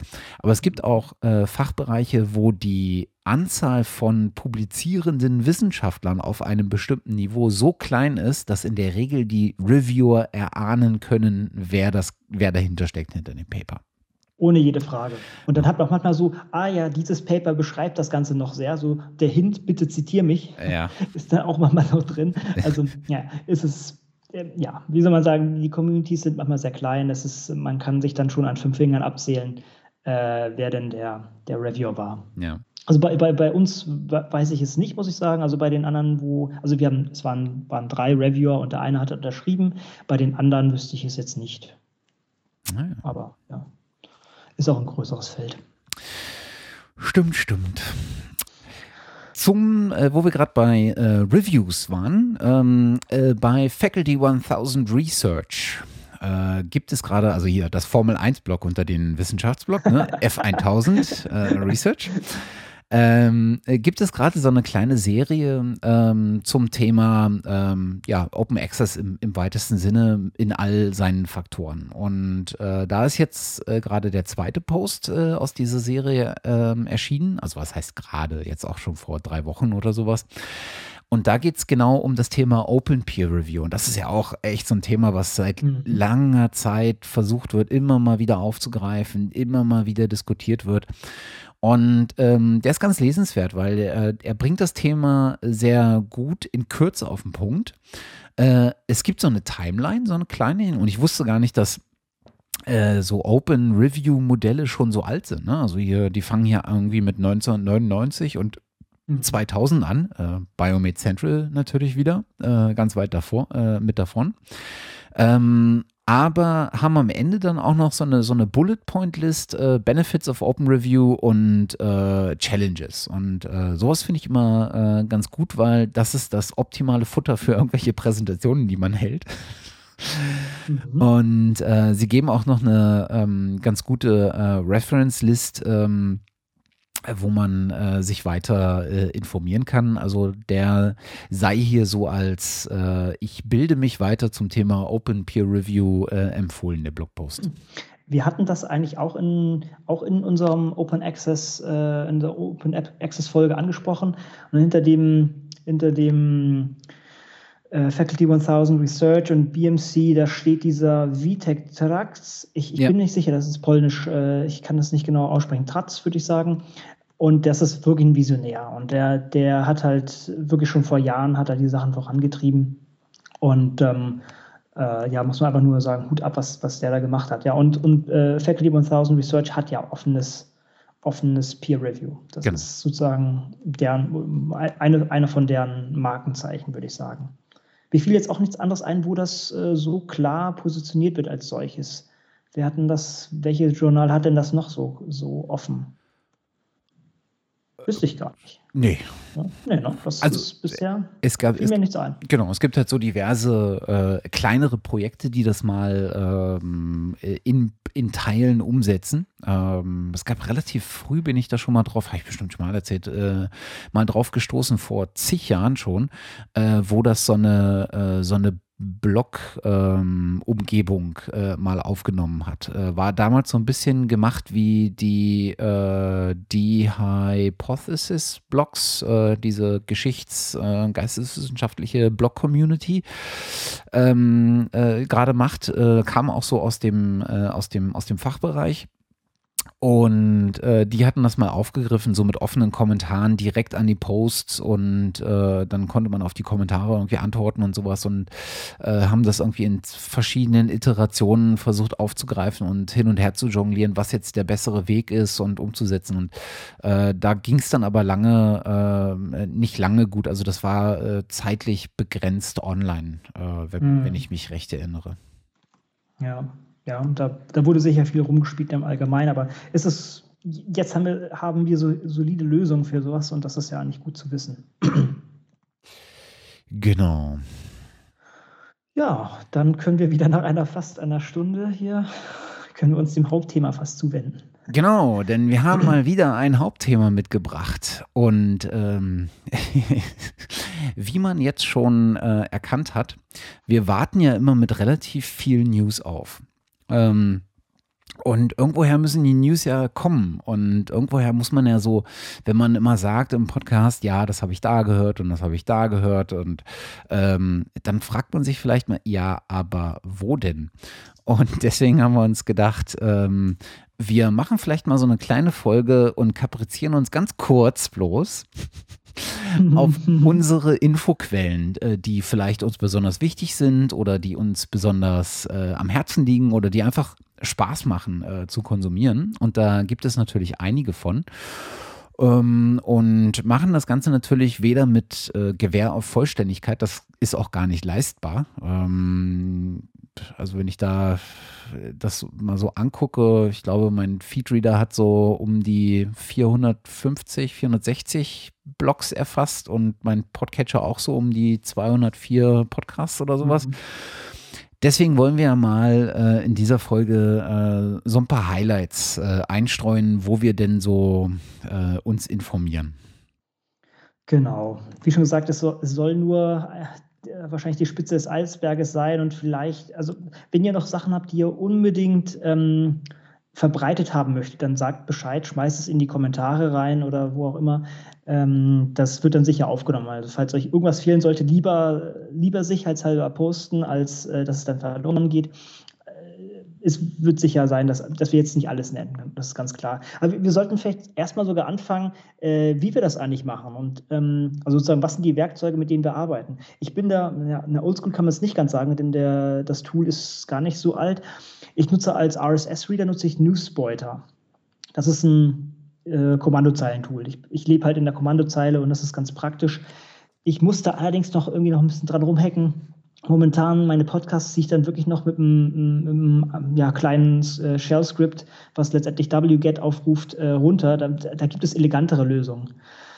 Ja. Ich bin ja immer neidisch auf, äh, auf äh, die Kommandozeilen äh. Ich finde das mal bemerkenswert. Ich finde mich sowas von überhaupt nicht in der Kommandozeile zurecht. Ich, ich versuche mich gerade einzufinden in, äh, in Git und Jekyll und Pelican und sowas. Und da läuft ja auch relativ viel noch in der Kommandozeile. Also mhm. für meine Verhältnisse viel. Mhm. Und ich bin jedes Mal so aufgeschmissen und muss die simpelsten Befehle noch googeln. So, wie gehe ich denn jetzt eine Ebene runter? es ist echt äh, tödlich. Also, wenn du das nicht, wenn du das nicht irgendwie so aufgesogen hast über die Zeit, ist das echt eine Riesenschwelle. Ähm es, ist, es ist eine steile Lernkurve, aber es ist dann so mächtig, wenn man es halt mal drauf ja. hat. Also ich möchte es echt nicht missen. Ja. Ich möchte, also eigentlich, ich, ähm, ich möchte auf der anderen Seite hätte ich, hätte ich gerne einen, einen schönen ähm, Podcatcher, der mir die Sachen auch so runterzieht, muss ich sagen. Also ich, ich denke, ich kann bei Newsbeute auch noch ein bisschen rumbasteln, dass ich da irgendwo drauf drücke. Es gibt auch so eine Sache wie eine Queue und solche Späße. Das habe ich, habe ich mich noch nicht dran gesetzt. Ich möchte eigentlich, vielleicht sollte ich noch was Folgendes sagen. Ich, ich ziehe die Sachen auf meinem Rechner mit Newsbeute runter, ne, auf meinem Laptop irgendwie muss ich dann auf mein, mein Smartphone hochkriegen und ich habe da, das ist auch, das ist eigentlich total das dämliche Setup. Ich schiebe das dann, von da pumpe ich es auf den Server hoch und dann ziehe ich es über einen SSH-Client ähm, oder äh, FTP-Client von mit meinem Mobiltelefon, synke ich das dann auf mein Telefon runter. Eigentlich total, totale Breitbandenverschwendung. Ich, ich kann ja noch mal eine andere Version, äh, Vision von mir zum Besten geben. Ich möchte endlich ein ordentliches Unix-System auf dem, auf dem Smartphone haben. Und dieses Android muss sterben. Ja, ich meine es ernst, es, es muss sterben. Und äh, da, da mit der Version, ich glaube, was ist denn das, was jetzt kommt? Drei, vier, zwei, vier, wie auch immer. Auf, mit einer baldigen Version werden auch diese ganzen ROMs sehr viel schwieriger machbar sein. Ich will endlich, sei es Ubuntu Phone oder was auch immer, endlich haben, damit ich meine Konsole da fahren kann. Ich möchte letztendlich möchte ich auch meinen Laptop nicht mehr haben. Ich möchte einen doofen Laptop haben, soll heißen ohne Rechenpower ich möchte da mein, mein Smartphone daneben legen, ich möchte zur Arbeit gehen, ins Büro gehen, dann lege ich mein, mein Telefon hin, dann, dann kann ich dann mit meinem Screen arbeiten. Aber letztendlich möchte ich ein einziges Gerät haben, was ich mit mir rumschleppe was alle meine Daten hat. Und ähm, möchte ich andauernd von einem Gerät aufs andere synchronisieren. Aber es ist nicht in weiter Zukunft, es äh, ist nicht in weiter Ferne, sage ich mal. Das ist, das ist erreichbar. Aber warum, warum ziehst du denn eigentlich, also äh, warum nutzt du denn auf dem Telefon nicht äh, einen Standard-Podcatcher? Ich habe es gemacht, ich, ich, ich komme damit nicht klar. Beziehungsweise so, okay. ich, ich, es, es ist, äh, ich habe nichts gefunden, was mir gefällt und was das so elegant löst, äh, wie die Sachen. Und dann, dann ist wieder doch einer dabei, bei dem das nicht ganz so klappt. Oder dann, dann kann ich da nur, ähm, ähm kann ich nicht, kann ich kein MP3, sondern muss ein anderes Format äh, nehmen. Und mein, sagen wir so, mein Player, den ich nutze, das ist der Astro Player Pro. Äh, Ast, ich kann heute nicht sprechen, besonders kein Englisch. Astro Player Pro. Das ist ähm, sozusagen mein, mein Abspiel, äh, Abspieler und äh, den nutze ich halt, weil der halt mit erhöhter Geschwindigkeit abspielen kann. Ich habe das schon mhm. häufiger erwähnt. Ich höre meine Podcasts, deshalb spreche ich auch so schnell, glaube ich, ähm, mit doppelter Geschwindigkeit. Und ähm, bei einigen, einigen Formaten geht das nicht. Bei MP3 geht das. Hm. Und deshalb möchte ich alles als MP3-Format haben. Wenn der Feed jetzt aber kein MP3 hat, das MP3 allerdings vor, äh, vorliegt, dann muss ich das sozusagen manuell da ändern, wenn ich das mit dem, mit dem Skript runterlade. Vielleicht gibt es da auch elegante Lösungen. Ich hatte bisher noch keine Zeit dazu. Äh, vielleicht ist es auch, vielleicht verdödel ich auch viel Zeit damit. Vielleicht sollte ich mich ja wieder an, an meine Struktur hier heranbegeben. Aber bisher läuft das System ausreichend gut und es tut noch nicht so weh. Und es tut nicht so weh wie die anderen Lösungen, die ich versucht habe. Aber ja. wie schon gesagt, vielleicht, vielleicht erschlägt sich diese ganze, also ich habe so ein, einen Haufen an Problemen, die sich alle lösen würden, wenn ich endlich mal ein ordentliches Unix-System auf meinem Smartphone hätte. Mhm. Ja, dieses, dieses, ähm, dieses Aussuchen von Toolketten, das ist wirklich wie äh, das Gehen durch die sieben Kreise der Hölle ne, was, was Dante beschrieben hat. Du kommst eigentlich, du, du bist froh, aus dem einen Kreis rauszukommen und kommst eigentlich nur noch in einen schlimmeren. Äh, das ist äh, irgendwie ja. fürchterlich. Ähm, äh, aber gegen dein Setup sieht meins irgendwie eher kläglich aus, weil ich bin in der Tat äh, da sehr einfach gestrickt. Äh, ähm, äh, ich habe nutze halt so einen, so einen Feedreader im, im Web. Mhm. Äh, ich war halt ein großer äh, Nutzer und Fan von äh, dem Google Feedreader. Mhm. Ähm, Gerade auch mit den Funktionen, dass du äh, Listen sharen konntest, dass du Artikel mhm. einfach äh, heiler, äh, so, so ähm, mit, mit irgendwie mit Markern versehen konntest und dann konntest du die Liste der mit Marker versehenen Artikel ähm, sozusagen teilen. Das konnten wieder andere Leute abonnieren, ohne die Blogs selber zu abonnieren, sondern du konntest sozusagen so eine Vorauswahl von lesenswerten äh, Artikeln ähm, äh, selber treffen. Und äh, ich bin jetzt, ich heul dem Ganzen nicht nach. Ich finde, äh, mit dem Tod von Google Reader ist das Beste passiert, was äh, passieren konnte. Äh, nämlich, äh, dass du, dass, dass daraus entstanden, aus der Not heraus entstanden einfach viele andere Tools äh, und viele andere Feedreader-Angebote ähm, entstanden sind. Mhm. und ich bin in der Tat hängen geblieben auf einem Service, der von Anfang an ein Bezahlmodell eingeführt hat. nennt sich Feedbin. Und äh, das ist so ein ähnliches Bezahlmodell wie bei Pinboard. Äh, bei Pinboard ah, ja, war es so, dass du am Anfang äh, irgendwie drei Dollar bezahlt hast und jetzt wird es immer teurer. Mhm, genau. Und so ist es. Auch, ja. Genau. Und so ist es bei, bei Feedbin. Äh, da war am Anfang waren es irgendwie zwei Dollar pro Monat und äh, jetzt, äh, je mehr man, je mehr Leute sich da so einen Account klicken, desto teurer wird es natürlich. Äh, aber der ist super. Der ist äh, schnell, der hat Suchfunktionen, der hat Highlight-Funktionen, äh, der hat so äh, auch in den gelesenen Artikeln Suchen und sowas, was, was ich immer ganz wichtig finde. Ähm, hat alles, was ich brauche und ist äh, einfach sehr abge, äh, abgespeckt. Also kein fancy, es ist ein Webinterface, was total unaufgeregt ist. Und äh, das koppel ich halt, ähm, wenn ich am Desktop arbeite oder auf dem Laptop, ähm, nehme ich halt einfach den, den Standard, ähm, die Standard-Webseite dafür. Und wenn ich auf dem Telefon unterwegs bin, dann läuft das bei mir in Reader rein, was so eine klassische iOS-App ist. Mhm. Und äh, damit bin ich eigentlich rundum äh, glücklich. Ähm, ganz im Gegenteil zu äh, den Podcatchern. Denn das ist die Hölle schlechthin. Also Podcatcher ist, ist so ein bisschen wie Closed Access Journals. Ne? Das Elsevier. Jeder baut einen. Das eine ist schlechter als das andere. es gibt tausend Leute, die offene fordern, aber nur wenige, die offene umsetzen ähm, also es hat viele Parallelen und äh, da ist eigentlich nichts dabei, was ich empfehlen kann. Also ich habe jetzt zig Sachen ausprobiert. Äh, viele kennt man, Instacast, Downcast und sowas. Ich bin bei keinem glücklich. Immer wenn Instacast mich nervt, weil es äh, so eine Funktion hat, wenn du Pause machst äh, und dann äh, auf dem iPhone, dann drückst du, dann machst du irgendwas anderes und willst an der Stelle weitermachen und willst aber nicht explizit in den, in den äh, Podcatcher reingehen, sondern willst das aus der, äh, aus diesem Menü des iPhones heraus machen, dann kannst du das nicht mehr ausruf, äh, aufrufen. Es hat vergessen, welche Sachen du dir schon runtergeladen hast und dieser ganze Schmuh. Und jedes Mal, wenn mich das nervt, dann wechsle ich wieder zu Downcast und merke, das ist auch nicht besser. Dann wechsle ich wieder zurück und ein, ein Hoch auf die in der Dropbox liegende OPML-Liste meiner, meiner Abos. Äh, ohne die wäre ich aufgeschmissen. Oh Mann. Ja, es ist ja, Leute, tödlich. Hier kann, hier kann man sich noch eine Menge Lorbeeren wieder äh, erarbeiten und, und viel, viel Leid auf der Erde beseitigen. Ja, allerdings. Ach. Gut, ich, ich, hoffe, das Podlove äh, Project ist auch da irgendwie dran, aber weiß ich gar nicht, oder? Äh, machen die auch mit Podcastern, die empfehlen nur welche, aber ich glaube, die haben keine, oder?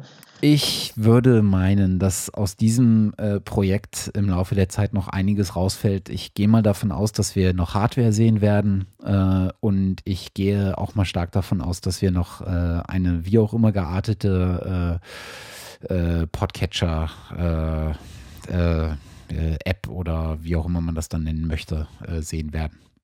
Gut, ich, ich, ich hoffe es. So, so lange bleibe ich bei und WGET und vielleicht, vielleicht kriege ich auch mein, mein U-Boot-Phone bald. Die Leute sind ja dran, das dauert nicht mehr lange. Dann kann ich das alles da machen, dann, dann kann, kann, auch alles andere tot umfallen. Ist mir auch kackegal. Dann, dann, also auch, auch diese, es ist, ich muss auch sagen, diese Astro Player Pro ist das einzige kommerzielle, äh, die einzige kommerzielle App, die ich jemals gekauft habe, glaube ich. Ähm, also weil auch der Schmerz so groß war mit allem anderen. Ah ja, wie auch immer. Gut. Ich, ich glaube, wir, wir, werden auch wir werden auch so eine, äh, um, noch ganz kurz als Gedanke hinten dran geschoben, mhm. äh, ich glaube, wir werden das auch äh, hoffentlich bald mal sehen, äh, dass wir wegkommen von, ich lade mir von einem dedizierten äh, Content Delivery Network Server, wie auch immer, äh, eine Folge runter am Stück. davon werden wir hoffentlich wegkommen und werden hinkommen zu, es gibt einen Player, der sich aus dem Netz, aus den entsprechenden, mit dem entsprechenden Torrent-File von vielen Orten das Ding runter runtersaugt und ähm, ich hoffe in der äh, in, in, in dem in der Runde äh, sowas zu entwerfen, wird es dann auch gleich jemanden geben, der sich äh, dann der anderen Probleme annimmt. Genau, der, die ersten Ansätze sind ja mit BitLove da, also das ist sozusagen der, der Torrent-Server für, äh, für Podcasts, wer das noch nicht kennt. Genau. Ja, Gut, dann können wir eigentlich einsteigen. Ne? Also, wie, wie, schon gesagt, wir wollten eigentlich sagen, was hören wir denn alles Nettes an oder was, äh, was ist denn unser Radar? Wie kommen denn unsere Informationen? Beziehungsweise, was, was konsumieren wir denn selber ganz gerne? Und äh, es gibt im deutschen Bereich gibt es einige. Ähm, letztendlich diese die die Idee zu der Sendung kam mir auf, dass ich gesagt habe, hey, wir können ja das mal mal gucken, so was was äh, man alles so an Sachen hat. Und du hattest, glaube ich, sehr sehr viel mehr als ich aufgelistet. Ich bin mal gespannt. Also ich habe ein paar jetzt mal rausgekratzt aus meinem RSS Reader. Und ähm, da kann man zuallererst ähm, Conscience nennen oder Conscience. Äh, das ist sozusagen das, äh, ja, äh, ähm, ein, ich weiß gar nicht, welcher Frequenz kommen die eigentlich alle zwei Wochen, ne? Ich, ich lade mir Sachen, ich habe gerade eh so einen bösen Backlog, von daher kann ich es gar nicht genau sagen.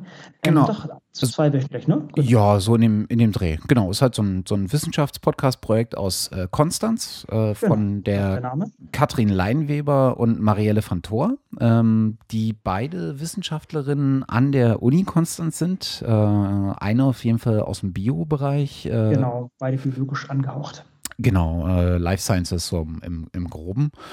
Und ähm, die haben ein ganz, ganz schönes Projekt, äh, wie ich finde, weil die äh, hangeln sich entlang von erschienenen Papern äh, aus ihren äh, Fachbereichen. Was ich irgendwie einen total logischen Ansatz finde, wenn du mhm. selber Wissenschaftler bist. Und auch fachfremderen Sachen teilweise. Das ist auch, äh, sie sind jetzt nicht nur auf dem Life Science-Bereich mhm. Ähm, festgefahren. Das ist, finde ich, immer sehr schön. Da werden nochmal nette Sachen rausgeholt. Äh, höre ich immer wieder gerne. Genau. An der Stelle auch äh, nochmal äh, vielen, vielen Dank, äh, weil auch da finden wir äh, ab und an. Erwähnung. Mhm. genau. Das äh, ehrt uns immer sehr. Und im, im, äh, im vorletzten war es, da haben sie methodisch inkorrekt eingeladen. Das ist auch eine, ein Podcast, den, den ich persönlich sehr gerne höre. Und da haben sie auch über uns gesprochen und meinten, dass wir ja ein so ein abstraktes Thema irgendwie ein, abgreifen. Und dass es ja relativ schwierig ist, das so an den Mann zu bringen. Mir, mir also ich muss sagen, mir ist das sogar leichter an den Mann zu bringen, als, als jetzt ein Paper rauszukramen und darüber zu reden. Aber das ist gut, dass da jeder seine Nische gefunden hat und ähm, entsprechend sich positionieren kann. Denn also wir, wir reden jetzt schon wieder hier äh, über eine Stunde. Also ich finde es nicht trocken. Ich, ich, mir kommt es leicht von der Zunge, muss ich sagen, zum Glück. Du bist aber auch ein Kommandozeilen-Nerd. Stimmt, vielleicht, vielleicht sollte ich es einfach akzeptieren. Ich mag trockene Sachen. Ich mag allerdings kein, keine trockenen Weine. Da bin ich mir wieder von der lieblichen, na, wie auch immer. Äh, gut, okay. Ja, vielleicht, äh, danke, danke für die Außenbetrachtung. Ja, vielleicht bin ich einfach ein trocken. ja, vielleicht liegt dir das Abstrakte einfach mehr. Aber, also, so aber stimmt positiv schon. ausgedrückt, ja. Gut, wie auch immer, also die, ähm, ähm die haben kürzlich mit ähm, mit methodisch inkorrekt auf der Republika ein oder Republika einen, ähm, einen gemeinsamen Podcast, eine Jubiläumsausgabe gemacht und methodisch inkorrekt wäre hier der nächste Podcast, den man gerne auf den Tisch legt. Ähm, der eigentlich ein ähnliches Format hat. Das haben wir, glaube ich, auch so diskutiert, dass die Formate eigentlich relativ ähnlich sind, allerdings die, die aus einer ganz anderen Ecke kommen. Das ist ja sehr viel äh, physikalischer, materialwissenschaftlicher, würde ich sogar mal fast sagen. Aber auch da, die sind nicht auf ihre eigene ähm, ja, auf ihre eigene, äh, auf ihren eigenen Fachbereich festgefahren, sondern schauen sich äh, verschiedene Sachen an. Das ist äh, Nicolas Wörl und der Reinhard Reim, äh, Remford. Äh, ja, treffen sich in lustiger Runde auch wieder so etwa alle zwei Wochen und diskutieren verschiedenste Paper und verschiedenste, ja, auch diese netten kleinen Sachen, die halt so in der Wissenschaft passieren und, und auch das, das Wissenschaftlerleben selber. Das ist immer ganz erfrischend. Ja, äh, haben auch immer ein Experiment der Woche dabei. Genau. Äh, was äh, außerordentlich äh, spaßig ist. Ähm, was, ich halt, was ich halt einfach total mag, ist äh, dieser Ansatz von ähm, äh, wir machen halt was ähm, und äh, machen irgendwie was, was total nachvollziehbar ist, ähm, betten das aber ein in etwas, was sehr viel größer vom Verständnishorizont auch ist. Und das finde ich einfach einen total coolen Ansatz. Mhm. Ja. Mag ich, mag ich. Dito. Gut, dann haben wir noch den, den Klassiker, äh, ja, sollte man vielleicht historisch eigentlich mit dem Chaosradio anfangen. Ich weiß, das, das ist jetzt gar nicht so wissenschaftlich alles, aber das, ich, ich, ich packe es ganz gerne in das Universum mit rein, denn die kratzen schon ab und zu Sachen an. Historisch gesehen finde ich das wichtig. Also das Chaosradio vom Chaos Computer Club äh, ist eine Sendung, die äh, schon seit vielen Jahren besteht ich glaube, äh, wie war denn das? Ich glaube, ich habe mal diese Uralt-Sendung dann noch rausgekramt, wo die auch schon über NSA und sowas gesprochen haben. Wie auch immer, also leider auch sehr visionär mm, oder mit viel Durchblick. Und aus dieser ganzen Sache hat sich der Tim Pridlove irgendwann ja, abgeklemmt und hat, äh, früher hieß es noch CR, äh, Chaos Radio Express, also CRI abgekürzt. Heute heißt es nur noch CRE. Ähm, hat sich sozusagen verselbstständigt und dieses Podcast-Format äh, erst getestet und sehr gut ausgebaut. Also man bezeichnet ihn jetzt auch als den Podcast-Papst Deutschlands und äh, der kann auch davon fast leben durch Flatter. Und ähm, der greift verschiedenste Themen ab. Also nimmt sich einen Gesprächspartner, auch hier, das ist das äh, Interview eigentlich, äh, das Modell nimmt sich ein oder, oder mehrere Gesprächspartner raus, die wirklich Spezialisten in einem Thema sind und geht das dann in voller Tiefe durch. Und das ist ein sehr schönes Format. Es ist natürlich mehr jetzt oder es kommt ursprünglich mehr aus dem Informatikbereich oder Hacking-Bereich und solche Sachen, aber hat schon verschiedenste andere Themen von Kaffee bis äh, bis du, alles Mögliche. Ja. Bis Porno Pornografie äh, genau. oder, oder was noch. Äh, Do-it-yourself-Biologie. Also genau. da gibt es auch immer sehr, sehr viele Schnittmengen zur Wissenschaft. Und äh, Chaos Radio ist so ein, äh, sollte man vielleicht dazu sagen, ist tatsächlich ein Radioformat. Ähm, genau. Das ist äh, hier bei äh, im, in einem der Berliner, äh, Großraum Berliner äh, Lokalsender, Radio Fritz. Fritz. Ja. Ähm, laufend äh, mit, bisher immer jeden äh, ersten oder jeden letzten Donnerstag im Monat. Äh, wird jetzt allerdings äh, ein bisschen reduziert auf nur noch alle zwei Monate, wo halt äh, für zwei, ehemals drei Stunden, äh, so ein paar Leute vom CCC einfach das Radio, das Radiostudio entern und über ähm, Themen ähm, berichten, die den CCC umtreiben. Und auch da gibt es äh, des Öfteren mal ähm, Berührungspunkte zur wissenschaftlichen Welt. Ähm, ist auf jeden Fall äh, durchaus hörenswert und ich glaube, die Intention mit dem Chaos Radio Express war dann sozusagen die Themen aufzugreifen, die nicht in dieses Chaos Radio Raster fallen, also so ein Stückchen weit mehr Kultur, mehr Gesellschaft reinzubringen und äh, das macht der Tim jetzt irgendwie seit äh, über 200 Folgen, glaube ich, sehr erfolgreich. Ja, genau. Die 206. ist heute herausgekommen, das Ohr. Hm? Oh, hervorragend. Ja, das, man muss sagen, die, die Frequenz ist momentan sehr heruntergefahren, weil der Tim verschiedenste Projekte eben unter anderem dieses Podlove-Projekt äh, momentan sehr vorantreibt. Ist ein bisschen schade, aber ich denke, dass, dass äh, der versucht halt seine Ressourcen da in andere äh, Sachen gerade zu stecken. Aber das ist auf jeden Fall weiterhin ein, ein Projekt, was weiterhin viele Sachen abwirft und also sagen, der Podcast wirft viele nette Folgen ab und gleichzeitig äh, beschäftigt sich der Tim halt mit, mit dem Vorantreiben der Technologie, um, um dieses äh, Podcast-Universum auszubauen und da das Potenzial eigentlich auszuschöpfen. Gab es auch auf die Republika, gab es, ich sage immer Republika, nicht als Republika, ne? Ähm, Egal. Ähm, gab es auch einen Talk dazu. Gut, das, sind, das ist sozusagen fast äh, die, die Klassiker, würde ich fast sagen. Ne? Dann ja, ich würde, ich würde durchaus äh, Omega Tau noch zu den Klassikern dazu mhm. zählen. Äh, genau. Denn mit mittlerweile 148 Folgen äh, ist das Ganze auch schon äh, einiges an Weg gegangen. Und äh, der Omega Tau Podcast, äh, der ja mit dem äh, äh Tag äh, daherkommt, Wissenschaft und Technik im äh, Kopfhörer, wird gemacht vom Markus Völter, Völter oder Völters, bin ich mir gerade nicht sicher, und der Nora Ludwig. Ähm, die das mal zusammen, mal einzeln, mal in Englisch, äh, mal in Deutsch äh, machen zu den unterschiedlichsten Themen. Ähm, da hat man von Hardcore-Wissenschaft äh, über ähm, das, was, was den Markus begeistert, ähm, besonders äh, Avionik und, und, und äh, alles, was mit äh, Fliegen und Flugzeugen zu tun hat. Ähm, hat man echt wirklich viel dabei. Äh, und das sind in der Regel sehr, sehr spannende Gespräche. Ich finde immer die am spannendsten, wo es irgendwo hingeht, ähm, wo man also vor Ort ist. Ich kann mich da an äh, Folgen erinnern, wo sie mal auf so einer, auf so einer äh, Brücke von so einem Containerschiff die Elbe hochgefahren sind mhm. oder in so einem Logistikzentrum oder bei einem Musiker vor Ort. also da gibt es einfach diverse Sachen, die ähm, total hörenswert sind. Ich könnte mhm, gar genau. nicht äh, sagen, was jetzt auch meine Lieblingsfolgen sind. Also ich weiß, dass ich bei so ein paar echt Gänsehaut hatte. Ähm, zum Thema Gänsehaut, das Intro ist sackig cool. Ja. Also die haben, die haben einen richtig coolen Jingle.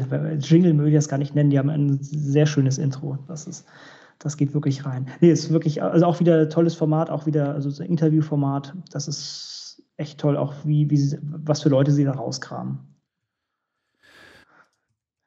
Äh, ja, genau. Ähm, Dann haben wir noch das Soziopod. Auch fast Klassiker, kann man sagen, denn die haben den Grimme Online Award bekommen. Das ist damit Establishment, oder? Ja, das kann man so nennen. ja, Herr Breitenbrach und Dr. Köbel erzählen da immer etwas. Das muss man, ist eigentlich eine sehr lustige Mischung, ne? weil ähm, naja, weil hier eigentlich jemand Fachfremdes mit jemandem allgemein doch sehr, ja, wie soll man sagen, fach, fachnah diskutiert. Ne? Also der, der Nils, Nils Köbel ist ja wissenschaftlicher Mitarbeiter in, ähm, in Mainz an der Gutenberg-Universität im Bereich der Erziehungswissenschaften und ist sozusagen so mit Soziologe. Währenddessen der Patrick Breitenbach ähm, ja, mehr aus dem Social-Media-Bereich eigentlich kommt. Was macht der genau? Doch, ja, genau. genau ist der ist an der Karlshochschule mhm. und macht da halt, doziert äh, und äh, kümmert sich auch äh, so ein Stückchen weit um das Thema äh, Social mhm. Media im weitesten mhm, Sinne. Genau. Aber würde ich jetzt sozusagen mal als eher fachfremd zu dem Thema ja. äh, bezeichnen. Und dennoch, äh, finde ich, bringt er da immer wieder hervorragende Sachen raus und vielleicht gerade deswegen, weil er da sozusagen unvoreingenommen rangeht, kann er interessante Fragen stellen und vielleicht nochmal interessante Sachen herauskitzeln. Und die haben jetzt auch ein neueres Format, wo sie sich jemanden mit dazuladen. Also ursprünglich, äh, da, da gab es eigentlich so eine gewisse Zäsur. Die haben relativ viele Themen hintereinander abgearbeitet und haben irgendwann gesagt, so jetzt haben wir eigentlich unsere Klassiker abgearbeitet und äh, jetzt müssen wir uns selber in Themen einarbeiten. Das ist sozusagen das, was man hier so aus dem FF herunter oder herauszaubern kann. Aber jetzt kommen Sachen, wo, wo wir uns eigentlich weiter einarbeiten müssen. Dann haben sie dieses Plus-1-Format, heißt es, glaube ich, irgendwann gestartet, wo sie sich ab und zu Leute mit hinzu einladen. Mhm. Wobei auch sie auch mit den Klassikern äh, äh, unter Zweien sozusagen weitermachen. Äh, jetzt genau. gerade auch erschienen äh, Existenzphilosophie.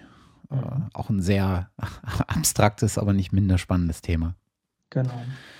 Ähm, vielleicht, äh, wo wir gerade beim äh, Soziopod sind und mhm. beim ähm, Herrn äh, Breitenbach, Mhm. Äh, da gibt es natürlich einen äh, Podcast, den er äh, über, das, äh, über den Soziopod hinaus noch betreibt und das sind die Karls-Dialoge. Äh, die Karls-Dialoge äh, sind ein Podcast, die er in seiner eigenen Hochschule macht, nämlich der Karlshochschule. und wo er sich in der Regel Leute aus der Hochschule dazu hört, äh, dazu holt, um mit ihnen über äh, ihre Spezialthemen äh, zu sprechen. Und da ist man mal, mal mehr, mal weniger was für, für einen dabei, weil es halt auch wirklich sehr äh, bunten, bunten Themenstrauß äh, mitbringt. Also jetzt gerade die aktuelle Folge äh, äh, zum Thema Gesundheit. Das ist jetzt eher zum Beispiel was, was mich nicht so wahnsinnig berührt. Ähm, äh, Gesundheit magst du nicht. Äh, ja, doch, das schon, aber es ist irgendwie, ach, ich weiß auch nicht. dann hat er eine ganze Zeit lang oder eine ganze Reihe von Finanzthemen, gerade im so, so zu, zu diesem äh, Themenbereich, was ist, wie gehen wir eigentlich mit äh, Risiko äh, in der Finanzwelt um und sowas. Äh, und äh, es äh, gab Tourismus, es gibt immer mal wieder Führungsthemen. Also das ist wirklich ein sehr breit gefächerter Themenstrauß, aber nicht minder hörenswert. Mhm. Also wenn man sozusagen sich das vor Augen führt, dass das äh, an einer äh, Hochschule ähm, vonstatten geht, ist das durchaus auch schon ganz beeindruckend. Mhm. Ähm, was ich auch noch so zu dem ähm, ja, Chaos äh, Computer Club äh, Umfeld auch noch, noch einreihen ließe, das hätte man vielleicht vornennen müssen, wäre Death Radio, das sind, ist der Ulmer ähm, Club, der ganz äh, interessante Themen äh, zutage bringt häufig. Es gibt auch noch in Darmstadt, gibt es auch noch Radar, äh, beziehungsweise also von Radar, also Radar ist der, der äh, Radiosender in, in äh, Darmstadt, wo verschiedene Leute sich auch einbringen können. Da gibt es auch von der lokalen Gruppe ab und zu Sendungen. Wobei ich glaube, das heißt, es ist ziemlich abgeflacht, wenn ich mich entsinne. Ich, mich, ich würde mich jetzt gar nicht mehr erinnern, wann da das letzte Mal was rauskam. Vielleicht habe ich das auch einfach nur vom Radar verloren. Genau ja. Ne? Und ich Was würde, da auch noch reinpasst. Mhm. Ja. Bitte. Äh, ich würde an, an, die, an die Stelle der äh, oder in die Reihe der Chaos Radios äh, oder der äh, Chaos Computer Club äh, nahen Podcast und Radios dann noch das Dresdner Format, nämlich das Penta Radio, mhm. werfen. Stimmt. So, ja, was haben wir sonst noch? Ja, auch aus dem, äh, aus dem Universum von Herrn Pritloff äh, Raumzeit, was ähm, eigentlich auch ein tolles, ja, tolles Format ist. Was heißt, es ist kein tolles Format, denn es ist äh, das gleiche ist wieder äh, ein Interview-Podcast, ähm, was er in Zusammenarbeit mit der Raumfahrtagentur macht, also mit der, na, ähm, na, jetzt komme ich nicht drauf, mit der ESA und ähm, dem na, DLR. DLR, danke schön. Mhm. Und da kommt er natürlich an, an Leute ran, wo man, sagen wir mal, doch Schwierigkeiten normalerweise dran zu kommen. Also mit einer Astronautin kann ich mich erinnern, hat er mal gesprochen. Mhm. Samantha glaube, Cristoforetti. Genau. Und ich glaube, der Klassiker oder einer, der, der für mich persönlich am, am wirklich am coolsten war, war der über den äh, Weltraumfahrstuhl. Ja. Das ist, das war wirklich. Mit Markus Landgraf. Genau, Nummer 54. Das war wirklich richtig, richtig cool. Also das ist, äh, ja, ich denke, es hat wieder einige, einige Träume an, an den Tag gebracht. Also kann ich auch herzlich empfehlen. Ja. Äh, das Ganze wird auch weitergehen, auch ohne DLR und ESA. Ähm, es gab ja jetzt vor kurzem den Blogpost, äh, dass das Format von DLR und ESA nicht weiter betrieben wird. Äh, woraufhin Tim dann äh, angekündigt hat, äh, dass er das natürlich äh, weitermachen wird, äh, unter Eigenregie, auch ohne die direkte Unterstützung und finanzielle Zuwendung in dem Fall von DLR und ESA. Und ich vermute mal, dass sie ihm dann zwar die Finanzierung ähm, ausschlagen werden, aber mit Sicherheit nicht anfangen werden, ihm die Kontakte zu verwehren. Insofern mhm. denke ich, werden wir da auch noch einige spannende Folgen sehen. Ähm, und so wie es sich andeutet, vermute ich auch, dass er sehr viel weiter über den äh, Tellerrand von DLR und ESA hinaus ähm, sich Leute einladen wird, äh, die mit Raumfahrt zu tun haben. Genau. Ja, dann, was haben wir sonst noch in der Art? Was, was in die Richtung geht, ist äh, Resonator. Das ist äh, vom Holger Klein, der ja eigentlich so der, der Podcast-Buddy von, von Tim Pültlaff ist, würde ich sagen. Die haben diese äh, ähm, sehr unterhaltsame Sendung, Not Safe for Work. Sehr lang, im Allgemeinen sehr unterhaltsam. Äh, passt jetzt hier eigentlich gar nicht in unsere Auflistung rein. Ich will eigentlich auch auf den Resonator hinaus, wo er mit der Helmholtz-Gesellschaft oder mit, mit ähm, ja, verschiedensten äh, Mitarbeitern der Helmholtz-Gesellschaft zu ihren wissenschaftlichen Themen sich zusammenfindet und dann entsprechend äh, diese bespricht. Wir hatten es schon mal beim letzten Mal erwähnt. Da gab es eins. Ähm, mit dem, was war ein Alfred Wegener Institut, glaube ich, ne? Genau, äh, mit Hans Pfeifenberger zur Open mhm. Science, genau. Genau. An der Stelle äh, beide Formate übrigens äh, initiiert, unter anderem äh, von Henning Krause, äh, der vormals beim DLR war, äh, mittlerweile bei der äh, Helmholtz-Gemeinschaft ähm, ist und sich um das Thema Social Media kümmert und als eigener großer ähm, äh, Podcast-Fan, glaube ich, äh, kann man sagen, äh, diese beiden äh, Formate mit initiiert hat und damit, glaube ich, äh, auch wirklich was äh, extrem Gutes auf die Bahn gebracht hat, was sich aller Orten hoher Resonanz erfreut. Mhm. auch noch einer meiner Lieblingspodcasts ist äh, Hoaxilla, der skeptische Podcast aus Hamburg.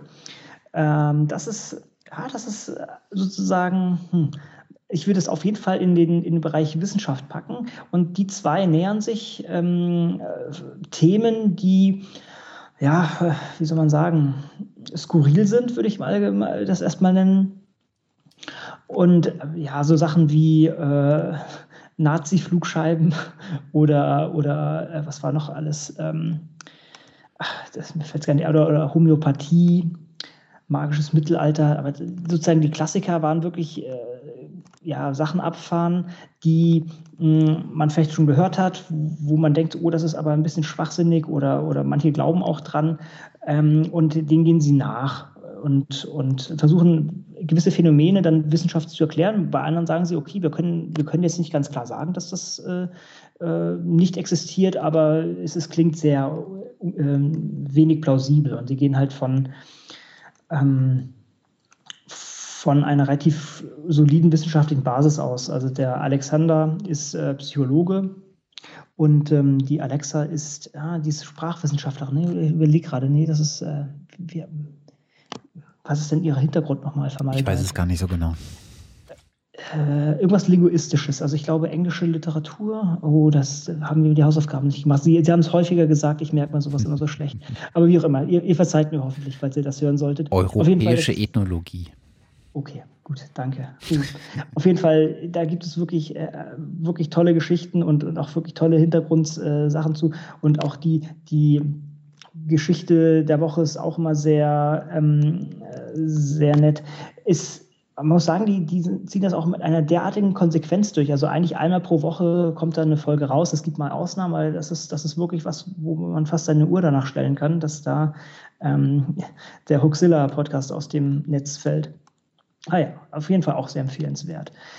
Ja. Wie ihr gerade seht, das sind, das sind alles mehr so, sagen wir mal, wissenschaftliche Sendung. Es gibt jetzt nichts wirklich zu Open Science in der Art, meines Erachtens. Ich, ich wüsste keinen, ähm, ist zumindest im deutschsprachigen Bereich, das decken wir jetzt sozusagen ab. Es gibt einen, der allerdings stark in die Richtung geht und jetzt nähern wir uns fast schon den englischsprachigen Sachen, wobei ich, bevor wir darüber gehen, könnte ich fast noch Ketzer 2.0 äh, an den Start bringen, so als letztes aus dem deutschen Bereich. Das ist auch noch einer, ja, der, der, Name sagt alles, das ist eigentlich ein Atheisten-Podcast, ähm, der sich aber ich, relativ wissenschaftlich mit, mit äh, wie Sie sagen, gottlosen Gedanken zum Leben auseinandersetzt. Und das finde ich mal ganz interessant, äh, da reinzuhören. So. Den kannte ich noch nicht. Aber ich hätte mhm. da noch so ein paar Deutsche. Ja, ja, gerne. Ähm, Darauf warte ich ja, ne? Das, das war heute ja angestoßen. Ich habe gesagt, ihr schmeißt mal deine Sachen jetzt auf den Tisch. Also es gibt halt, äh, es gibt halt in der Tat noch, noch so ein paar, ähm, die nicht immer alle reine Podcast-Formate sind. Aber was zum Beispiel ein reines Podcast-Format ist, was so ein bisschen in die Richtung Raumzeit geht, ist der Astrogeo-Podcast ähm, von Karl Urban.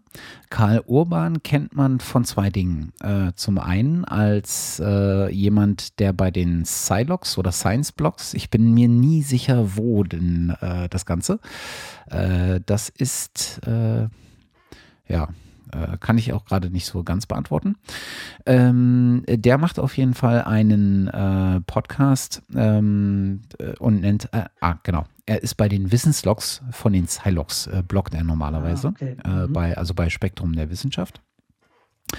Und äh, der macht einen Podcast, ähm, ist ja selber, ähm, ich glaube, Geowissenschaftler, wenn mich nicht alles, ähm, äh, nicht alles täuscht. Äh, und äh, betreibt nebenbei äh, auch noch das Weltraumportal raumfahrer.net und äh, sagt von sich selber, äh, dass er gerne Sternenfahrer äh, geworden wäre und dass er ähm, stattdessen halt jetzt in seinem Podcast über Steine, Sterne, Planeten, Monde, Rohstoffe, Energie und mehr berichtet. Und äh, das ist ganz, äh, ganz cool. Äh, in letzter Zeit erhält er da öfter mal ähm, äh, auch Verstärkung, äh, damit er Folgen nicht alleine machen äh, soll und holt sich den Falldrehern dazu. Aber in der Regel ist, äh, oder die, die Mehrzahl der erschienenen Episoden sind halt Interviews mit Wissenschaftlern. Es gab mal ein Interview mit jemandem vom Museum zu ganz bestimmten Themen. Ähm, jetzt so die aktuellen sind beispielsweise Strahlung in der Raumfahrt. Es gab aber auch, was ich damals ziemlich cool fand, ähm, kannst du dich noch erinnern, dass es diesen äh, Shutdown gab in den Staaten? äh, Ja, wo genau. die Finanzierung runtergelegt wurde. Ja, das war heftig. Wir hatten teilweise Kooperationspartner, mit, mit denen wir sozusagen dann nicht, nicht wirklich kommunizieren konnten, weil die sozusagen von, von, von zu Hause aus ähm, reden mussten oder Leute, die auf Konferenzen waren, durften eigentlich nicht sprechen, sondern waren offiziell privater. Das war heftig, ja. Genau, und äh, dazu hat er zum Beispiel äh, eine Folge gemacht, ein Interview äh, Hm. mit, äh, mit einer Professorin, Dawn Summer, äh, von der University of California. Und äh, hat äh, relativ kurz, aber doch sehr knackig mit ihr genau zum äh, dazu äh, gesprochen. Mhm. und äh, macht halt äh, verschiedenste Themen, alles so in diesem Geologiebereich, also redet mal über Gold, mal darüber, wie so eine Mars-Mission aussehen muss, über kosmische Chemie. Also da findet sich mittlerweile in den zwölf erschienenen Episoden auch eine ganze Reihe von wirklich spannenden Fakten ähm, äh, und äh, Sachen, mit denen man sich beschäftigen kann, gerade wenn man so diesem Raumfahrt-Thema nachhängt. Sehr schön, das hatte ich noch nicht auf dem Radar. Ähm, was habe ich denn hier noch in der kleinen äh, Podcast-Kiste? Äh, das hatten wir, das hatten wir, das hatten wir. Was ich noch ganz äh, gerne höre, ist auch zum Thema Raumfahrt. Ähm, ich meine, jeder kennt ihn, glaube ich, Astrodip äh, Astrodiktikum Simplex, Florian Ja. Freistetter, Mhm. äh, macht den Sternengeschichten-Podcast. Ist ein Format, was er alleine macht. Ähm, bloggt er normalerweise auch unter Astro Astrodiktikum Simplex, diesmal bei den Science-Blogs und äh, macht in diesem äh, Format, was mittlerweile boah, 79 Folgen hat, äh, Gut. Äh, kümmert er sich halt äh, um äh, verschiedenste Fragen zum Thema äh, Universum. Ne? Also wie Okay. entstehen Sterne, was ist beim Urknall passiert, wie verändern sich Sterne, was passiert mit dem Licht, äh, was sind Sternhaufen, was sind Quasare, Himmelsmechanik für Anfänger, diverse Geschichten. Also da findet man wirklich einen Strauß von, von Sachen. Ähm, geht in der Regel so zwischen weiß nicht, 12 bis 25 Minuten, ähm, Mhm. er alleine in einer Art und Weise, wie er halt auch schreibt, also so, so ein bisschen dozierend, aber total nachvollziehbar. Ähm, und das macht echt großen Spaß, ihm zuzuhören. Ich muss gerade überlegen, denn ich habe da die ersten Folgen gehört und da gar nicht mehr weiter betrieben. Das ist, muss ich nochmal nachschauen, warum mir das vom Radar gerutscht ist. Ja. Genau, dann gibt es, äh, was habe ich denn hier noch? Dann gibt es äh, auch so ein äh, Urtier in der äh, deutschen Podcast-Geschichte, äh, die Welt der Physik.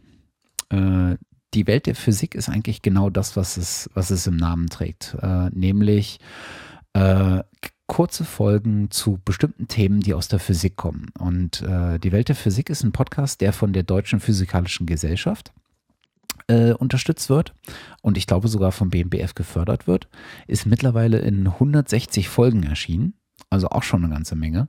Und hat wirklich so alles, was, womit die Physik aufwartet, ist da, ist da dabei. Es sind immer relativ kurze Folgen, also weiß nicht, so 15 Minuten, äh, meistens mit ein bisschen O-Ton, ein bisschen Atmo und dann Erklärungen zu äh, einem bestimmten Thema. Hm. Okay. kann man also äh, gerade so als, äh, als äh, Appetithäppchen für die, äh, für den methodisch inkorrekt Podcast oder so als zusätzliche Informationswelt, äh, finde ich das ganz, ganz nett.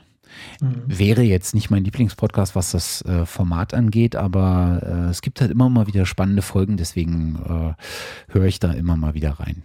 Hm. Ja, und dann gibt es äh, im deutschen Bereich natürlich äh, so ein Stückchen weit die ähm, ähm, Podcasts, die im Bereich äh, des öffentlichen Rundfunks stattfinden. Und äh, da finde ich zwei Formate zumindest äh, erwähnenswert. Also da hat wahrscheinlich jedes große äh, öffentlich finanzierte Radio so sein eigenes Format. Aber an der Stelle finde ich DLF ganz gut. Also den Deutschlandfunk, äh, das mhm. Deutschlandradio mit Forschung aktuell und, äh, und das zweite ist Wissenschaft im Brennpunkt. Das sind so zwei Formate, die natürlich mit einem anderen, ähm, in einer anderen Art und Weise daherkommen, nämlich so wirklich als Radioformat aufbereitet. Äh, also kein reiner, kein reiner Podcast, äh, ist halt wirklich wie so ein Feature aufgebaut und sehr narrativ gehalten. Äh, Finde ich aber äh, äh, durchaus hörenswert. Mhm. In der Richtung kann man auch noch ähm, von D-Radio Wissen Hörsaal empfehlen. Wobei, gut, das ist, das ist kein richtiges Podcast, kein richtiges Podcast per se, sondern das sind aufgezeichnete Vorlesungen. Aber das finde ich auch äh, von den Öffentlich-Rechtlichen ganz cool, das dann so anzugehen. Ja. Genau. Ja, und dann, äh, ach, siehst du, was ich äh, vergessen habe. Der einzige deutsche Wissenschaftspodcaster, der äh, nicht in Deutschland sitzt. Ah, okay. Äh, nämlich, äh, oh Gott, jetzt muss ich es, äh, WWWW, glaube ich. Äh, das müsste heißen Wannhoffs wunderbare Welt der Wissenschaft. Und der Thomas Wannhoff ist, äh, macht in seinem Podcast, äh, berichtet über Wissenschaftsnachrichten. Und das macht er schon echt lange. Ich weiß gar nicht, wann er angefangen hat. 2007, 2008? Ist jetzt bei Folge, weiß nicht, wahrscheinlich 1000 oder irgendwie sowas. Mhm. Ähm, das ist echt wohnt, wohnt mittlerweile seit ein paar Jahren nicht mehr in Deutschland. Ich glaube auf Koh Samui oder irgendwie sowas. Oder Auch nicht schlecht. Irgendwo in Thailand auf jeden Fall. Oder sowas in dem Dreh. Äh, und macht halt, nimmt sich halt so Wissenschaftsnews vor und, und berichtet, äh, berichtet darüber. Ist halt so ein ganz nettes, also wenn man das mag, jemandem zuzuhören, der so äh, quasi sich selbst mit, äh, mit Wissenschaftsnachrichten auseinandersetzt, dann ist das ein ganz, äh, ganz passables Format. Mhm. Ja, und das letzte deutschsprachige, was ich noch auf der Liste habe, ist etwas, von dem ich gerade gar nicht weiß, ähm, ob es derzeit noch so wirklich weiter äh, gemacht wird. Und das ist äh, ein Angebot, äh, was aus äh, Österreich kommt, äh, mal äh, was in der Regel auf FM4, so einem österreichischen ich weiß gar nicht, ob es privat ist, oh Gott, oh Gott, ähm, gemacht wird. das sind die Science Busters. Ähm, ah, ja, natürlich. Die kennt man in der Regel. Ja. Martin Puntigam, äh, Heinz Oberhummer und Werner Gruber. Das ist äh, enorm lustig. Ja, total. äh, geht in der Regel auch um äh, Physik im weitesten Sinne. Und das ist wirklich spaßig gemacht. Äh, auch wenn Nein. die, auch wenn die drei irgendwie äh, im Fernsehen mal sind oder auf einer Bühne zu sehen sind, tut's euch an, das ist wirklich ziemlich cool. Ja, da gab es auch diese Sendung, wobei das, das, waren, äh, das war irgendwas äh, Visuelles, ähm, wo sie auch gezeigt haben, dass die Nacktscanner überhaupt nichts bringen, wo er dann letztendlich Termit mit, mit durch den Nacktscanner geschmuggelt hat und das dann auch da entfacht hat und gezeigt hat, so dass damit könnte man jetzt die Wand eines Flugzeugs durchbrennen. Ja, genau. Sehr cool. Ne? Ja, die machen das schon sehr cool. Und auch allein, allein der, der österreichische Akzent macht, es, äh, macht die Sache sehr hörenswert. Ja, das ist großartig. Ja, ähm, mir ist noch eins äh, durch die Lappen gegangen, vorgedacht. Das ist ein, ähm, oh ja. ein ähm, Philosophie-Podcast. Den fand ich auch mal ganz nett. Ich muss sagen, ich, ich überspringe in letzter Zeit immer mehr Sachen. Mein, mein Backlog wird einfach zu groß. Aber da habe ich am Anfang sehr intensiv zugehört und das war, äh, war sehr, sehr aufschlussreich.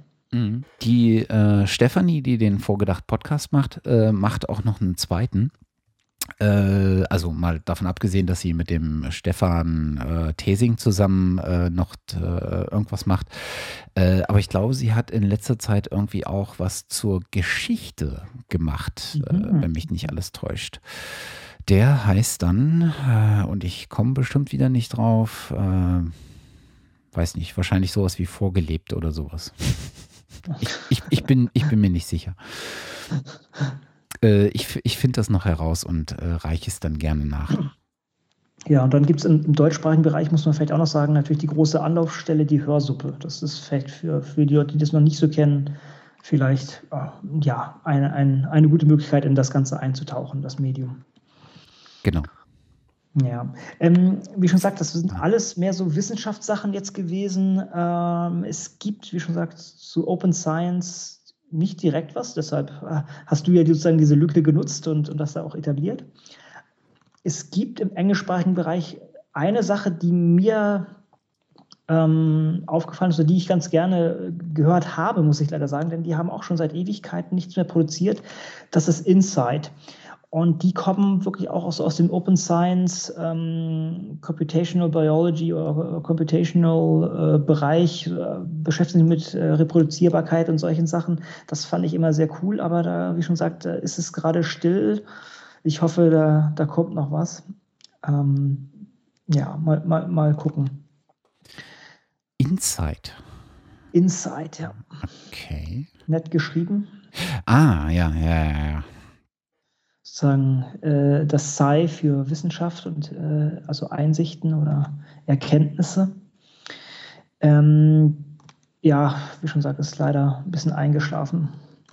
Gut, im englischsprachigen Bereich gibt es viele Sachen. Ich, ich will nur ein paar Highlights, also meine persönlichen Highlights vielleicht noch so zum Besten geben. Das eine ist Radiolab, auch wenn manche Leute sagen, es ist kein wirkliches Podcast mehr, es ist schon ein enorm durchgestyltes Format. Es ist auch richtig, äh, die werden ach, sagen Sie jetzt mal an, ich habe es wieder vergessen, wovon werden die finanziert? Ähm, ich glaube, die werden auch von der National Science Foundation finanziert. Auf jeden Fall, die, dieses Format ist enorm interessant, weil die auch schnelle Schnitte drin haben und ähm, auch sehr interessante Themen angehen allgemein. Das, ist, das würde ich auch empfehlen. Es gibt auch längeres Format und kürzere Formaten, die Shorts, die sie da äh, noch fahren finde ich im englischsprachigen Bereich ein, ein sehr cooles äh, Wissenschafts einen sehr wichtigen Wissenschaftspodcast. Mhm. Was ich auch sehr gerne höre, weil es einfach auch meine, mein Bereich ist, ist This Week in Microbiology und, und This Week in Virology. Ähm, das wird von äh, verschiedenen Professoren gefahren, die halt aus dem Bereich kommen. Der, der wichtigste ist da der, der ähm, Vincent Yellow der das eigentlich äh, macht und der dann auch, wenn er mal irgendwo eingeladen wird zu irgendwelchen Talks oder sowas oder irgendwelche ähm, Plenardiskussionen fährt, äh, also Panel Discussions fährt, dann äh, einfach mal mitschneidet, aber halt im Allgemeinen setzen sich auch zusammen und ähm, machen das, die machen das auch über Skype und äh, reden dann über verschiedenste Paper, die sie gefunden haben. Allerdings auch manchmal über den Wissenschaftsbetrieb selber, wie heißt es, Förderung von von Jungwissenschaftlern und solche Späße. Das, das finde ich auch ein sehr schöner Podcast. Ich gebe zu, das ist allerdings schon sehr speziell. Ich denke, die haben eine riesen, äh, riesen Zuhörerschaft und ähm, haben auch teilweise Sendungen, wo sie dann nur Leserbriefe mit abarbeiten. Also das kann ich auch Leuten empfehlen, die in die Richtung interessiert sind. Also die haben, die haben sogar noch ein Format, uh, This Week in, was war denn das, uh, Parasitology, glaube ich auch noch, das habe ich nie angehört, aber das ist auch eine schöne, schöne Sache. Das ist bemerkenswert, dass, äh, dass diese, je nischiger das Thema wird, äh, desto größer ist, glaube ich, der Bedarf. Also es klingt merkwürdig, mhm. aber da gibt es einfach nichts. Ne? Und mhm. es ist unglaublich, wie, wie krass sich dann auf einmal die Leute darauf stürzen, auf solche Angebote. Mhm. Ja? Auf einmal gibt es irgendwie einen, äh, einen, einen Podcast zu Virologie. Mhm. Ist ja jetzt nicht unbedingt das nächste Thema, ne? Nö. Ja, aber kommt anscheinend sehr gut an. Ich glaube, die sind auch äh, bei iTunes sind sie relativ hoch gerankt, wenn ich das mal gesehen habe. Wobei, also ich, ich schaue nicht wirklich auf iTunes, aber ich glaube, die sagen das, dass sie da relativ hoch äh, stehen. Hm. Na gut, das ist, das ist so das, was ich ganz gerne höre. Wie schon gesagt, zum, zum Thema Open Science gibt es gar nicht so viel oder wäre uns nichts bekannt. Wer, wer da noch irgendwelche Vorschläge hat, immer her damit. Also das wären sicher schöne Lücken, die zu füllen wären. Ähm, ja, jetzt kommen wir schon fast in den nächsten Bereich. Wir haben auch gesagt, was, was gibt es denn noch so an, an Blogs und derartige Sachen, die in dem, in dem Bereich was fahren? Und das ist, ich bin fast überlegen. Eigentlich, eigentlich das meiste kriege ich mittlerweile fast von Twitter. Äh, ich weiß nicht, wie es bei dir aussieht. Äh, be, be, bevor wir dazu gehen, ja. oh, ich, ich, ich, ich habe hier noch äh, meine Liste an englischsprachigen Podcasts. Wie, wie, peinlich. La la la la la. Konrad denkt an sich. Ich bin das. la la la. Leg mal los. Nein, aber du, du hast natürlich einen Punkt auf jeden Fall, äh, weil die ist viel zu lang. Ich glaube, da stehen um die 30 Podcasts drauf. Aber. Spannend. Willst du sie einfach verlinken oder was war dein Vorschlag? Ich, ich glaube, das machen wir. Ich nenne vielleicht einfach mal ein paar Highlights, die ich gerade in letzter Zeit sehr oft höre. Ähm, da sind auch ein paar ältere Formate drauf, da sind auch ein paar Klassiker drauf, sowas wie der äh, äh, hier äh, The Guardian Science Weekly und sowas. Das sind halt so eher die Standardformate. Ne? Aber was ich unglaublich gerne höre, ist Star Talk Radio. Mhm. Ich habe halt einen Hang zur Astrophysik, zu, zu, zu Astronomie und sowas. Und Star Talk Radio äh, wartet mit Neil deGrasse Tyson auf. Hm. Und Neil deGrasse Tyson ist, glaube ich, allein schon von der Stimme her äh, etwas, was einfach grandios ist. Und dann holt dieser Typ sich auch noch so Leute wie Buzz Aldrin, LeVar Burton und Brent Spiner, also Jordi LaForge und Data, genau. äh, ins Studio und spricht mit denen äh, und, äh, und, und, und äh, legt da eine Performance hin, das ist echt unglaublich. Und dieses, das, das Format ähm, äh, hinter Star Talk Radio finde ich halt auch ziemlich cool. Äh, Im Prinzip geht es darum, Hörerfragen zu beantworten.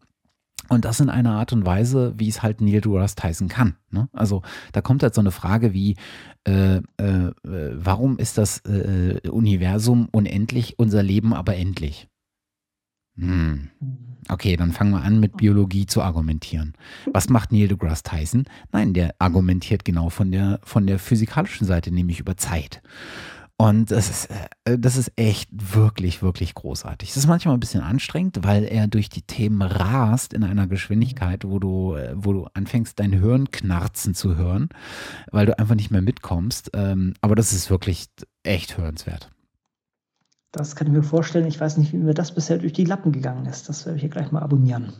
Ja, da gibt es, äh, glaube ich, auch schon äh, einiges an, an Backlog. okay, ich steige jetzt ein. Genau. Brain Spider will ich mir anhören. Mal. Äh, genau. Ich mache noch äh, zwei Empfehlungen äh, mhm. englischsprachiger Podcasts. Ähm, das eine ist, kommt von der University of Cambridge und nennt sich The Naked Scientist. Und ja, das ich, ja. äh, The Naked Scientist ist einfach eine sehr, sehr coole ähm, Art und Weise der Verpackung von wissenschaftlichen Themen. Das ist halt auch so, äh, die Leute haben halt, äh, ich weiß nicht, woran es liegt, aber ich habe immer das Gefühl, diese, äh, dass, dass äh, besonders US-amerikanische und englische Wissenschaftler sehr viel mehr dieses Storytelling drauf haben. Dieses Verpacken von Wissenschaft in so ein Narrativ, dem du einfach folgen möchtest, wo du mehr darüber wissen möchtest. Und das ist genau, was beim Naked Scientist passiert. Und da sind jetzt auch schon elendig viele Folgen erschienen zu diversesten Themen.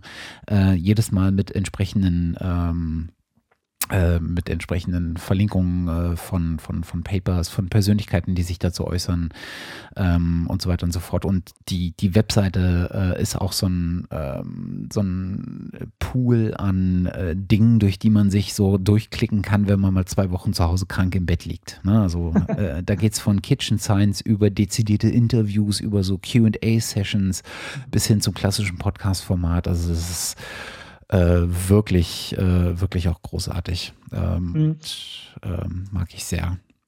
Also die Seite kannte ich, ähm, allerdings das Podcast hatte ich mir noch gar nicht äh, angehört. Das ist, ah, das ist äh, wirklich auch eine Lücke. Sehr schön. Danke. Genau. Und eins, was ich in letzter Zeit sehr, sehr gerne höre, weil die äh, äh, unglaublich spaßig sind, äh, ist ein Format, äh, was ähm, was so ein bisschen daherkommt wie eine äh, Redaktionssitzung von so einer äh, Hipster-Wissenschaftszeitschrift. ich bin gespannt. Da sind also irgendwie ähm, vier, meistens sind es vier oder fünf Leute, die halt so mit eigenen Themen äh, daherkommen und dann über diese Themen reden und sich gegenseitig mit Argumenten bewerfen und dann kommen sie von Hölzchen, vom Hölzchen aufs Stöckchen. Äh, und äh, das macht äh, wirklich Spaß, äh, dazu zu hören. Äh, es sind meistens äh, drei, vier Männer und zumindest eine Dame ist immer dabei. Und das ganze Ding heißt, hört auf den Namen No Such Thing as a Fish. Hm.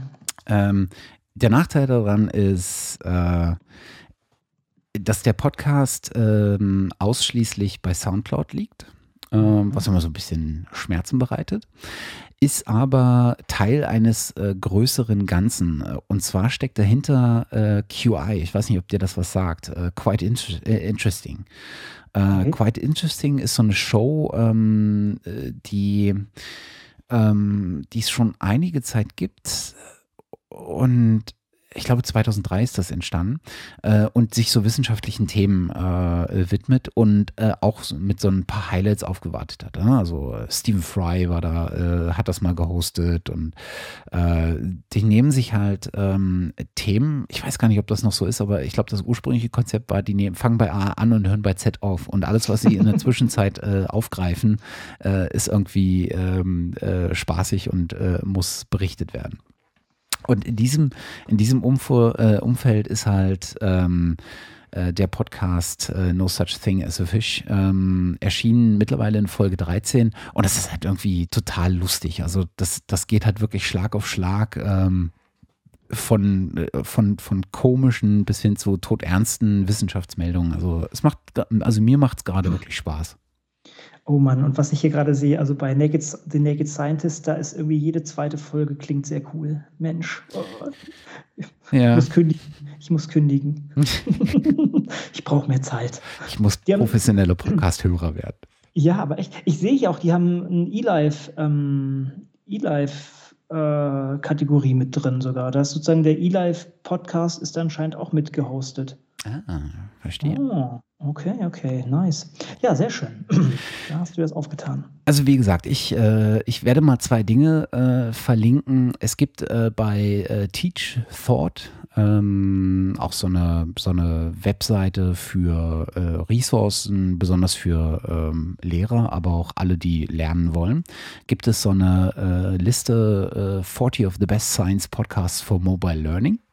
Mhm. Äh, da sind eine ganze Menge an Sachen äh, verlinkt. Das deckt sich auch zum großen Teil mit meiner äh, Liste. Ich glaube, ich habe keinen da drauf, der da nicht auch drauf wäre. Und ich habe noch so ein, zwei andere.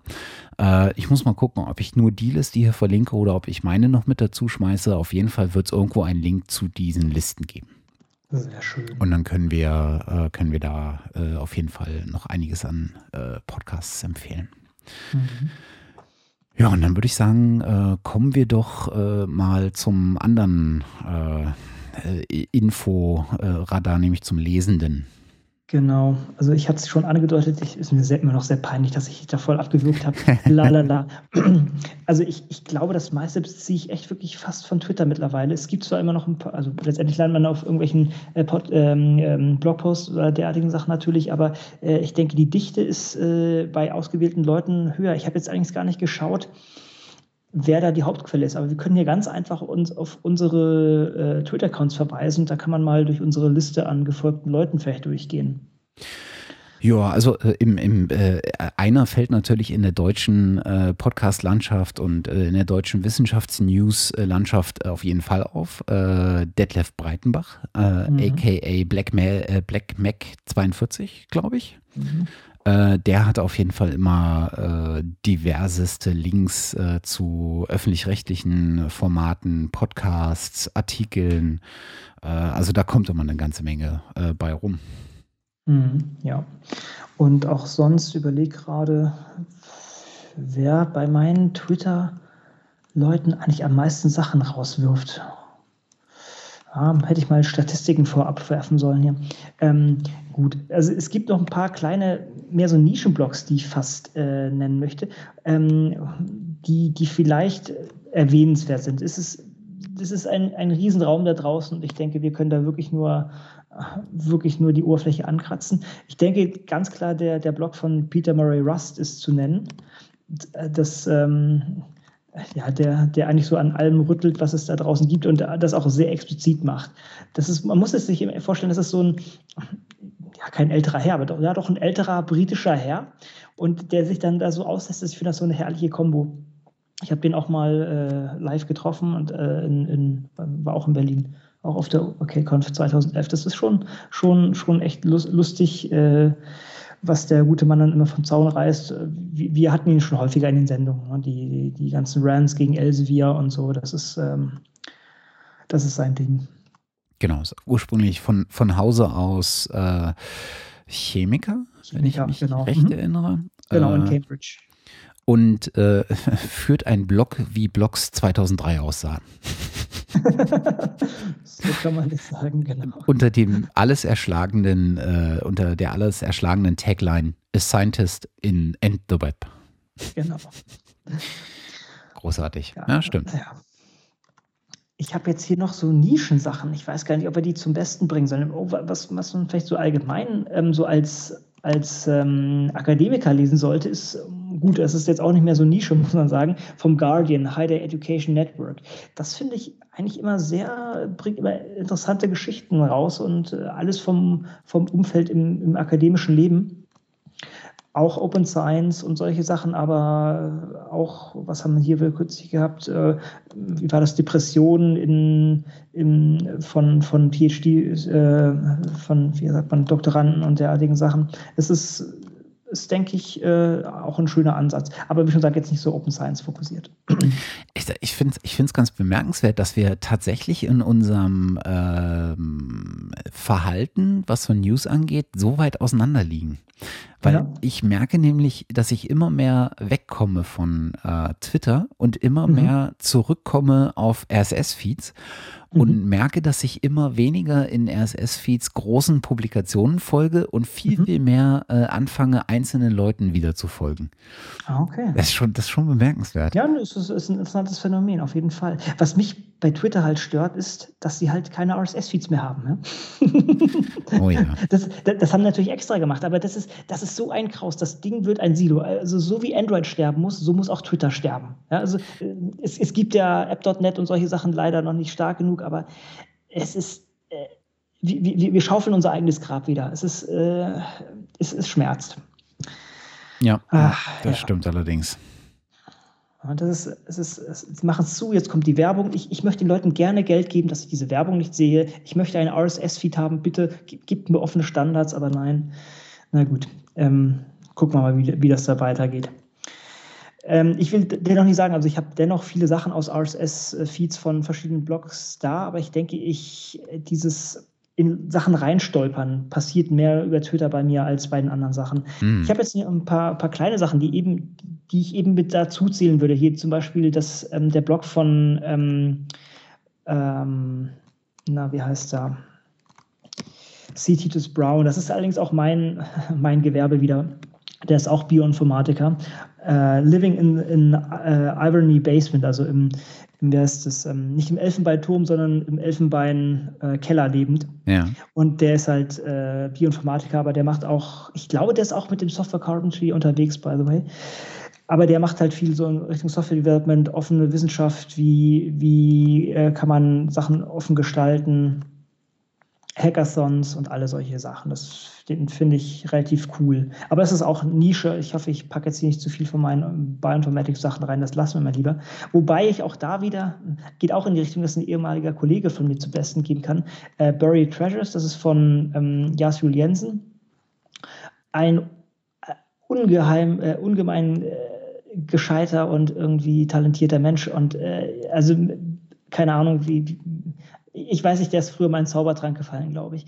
Also, der, wie auch immer. Worauf ich hinaus will, der hat, und leider ist sein Blog auch nicht mehr, ah, doch, doch, hat er hier noch, äh, Mai hat er was gepostet.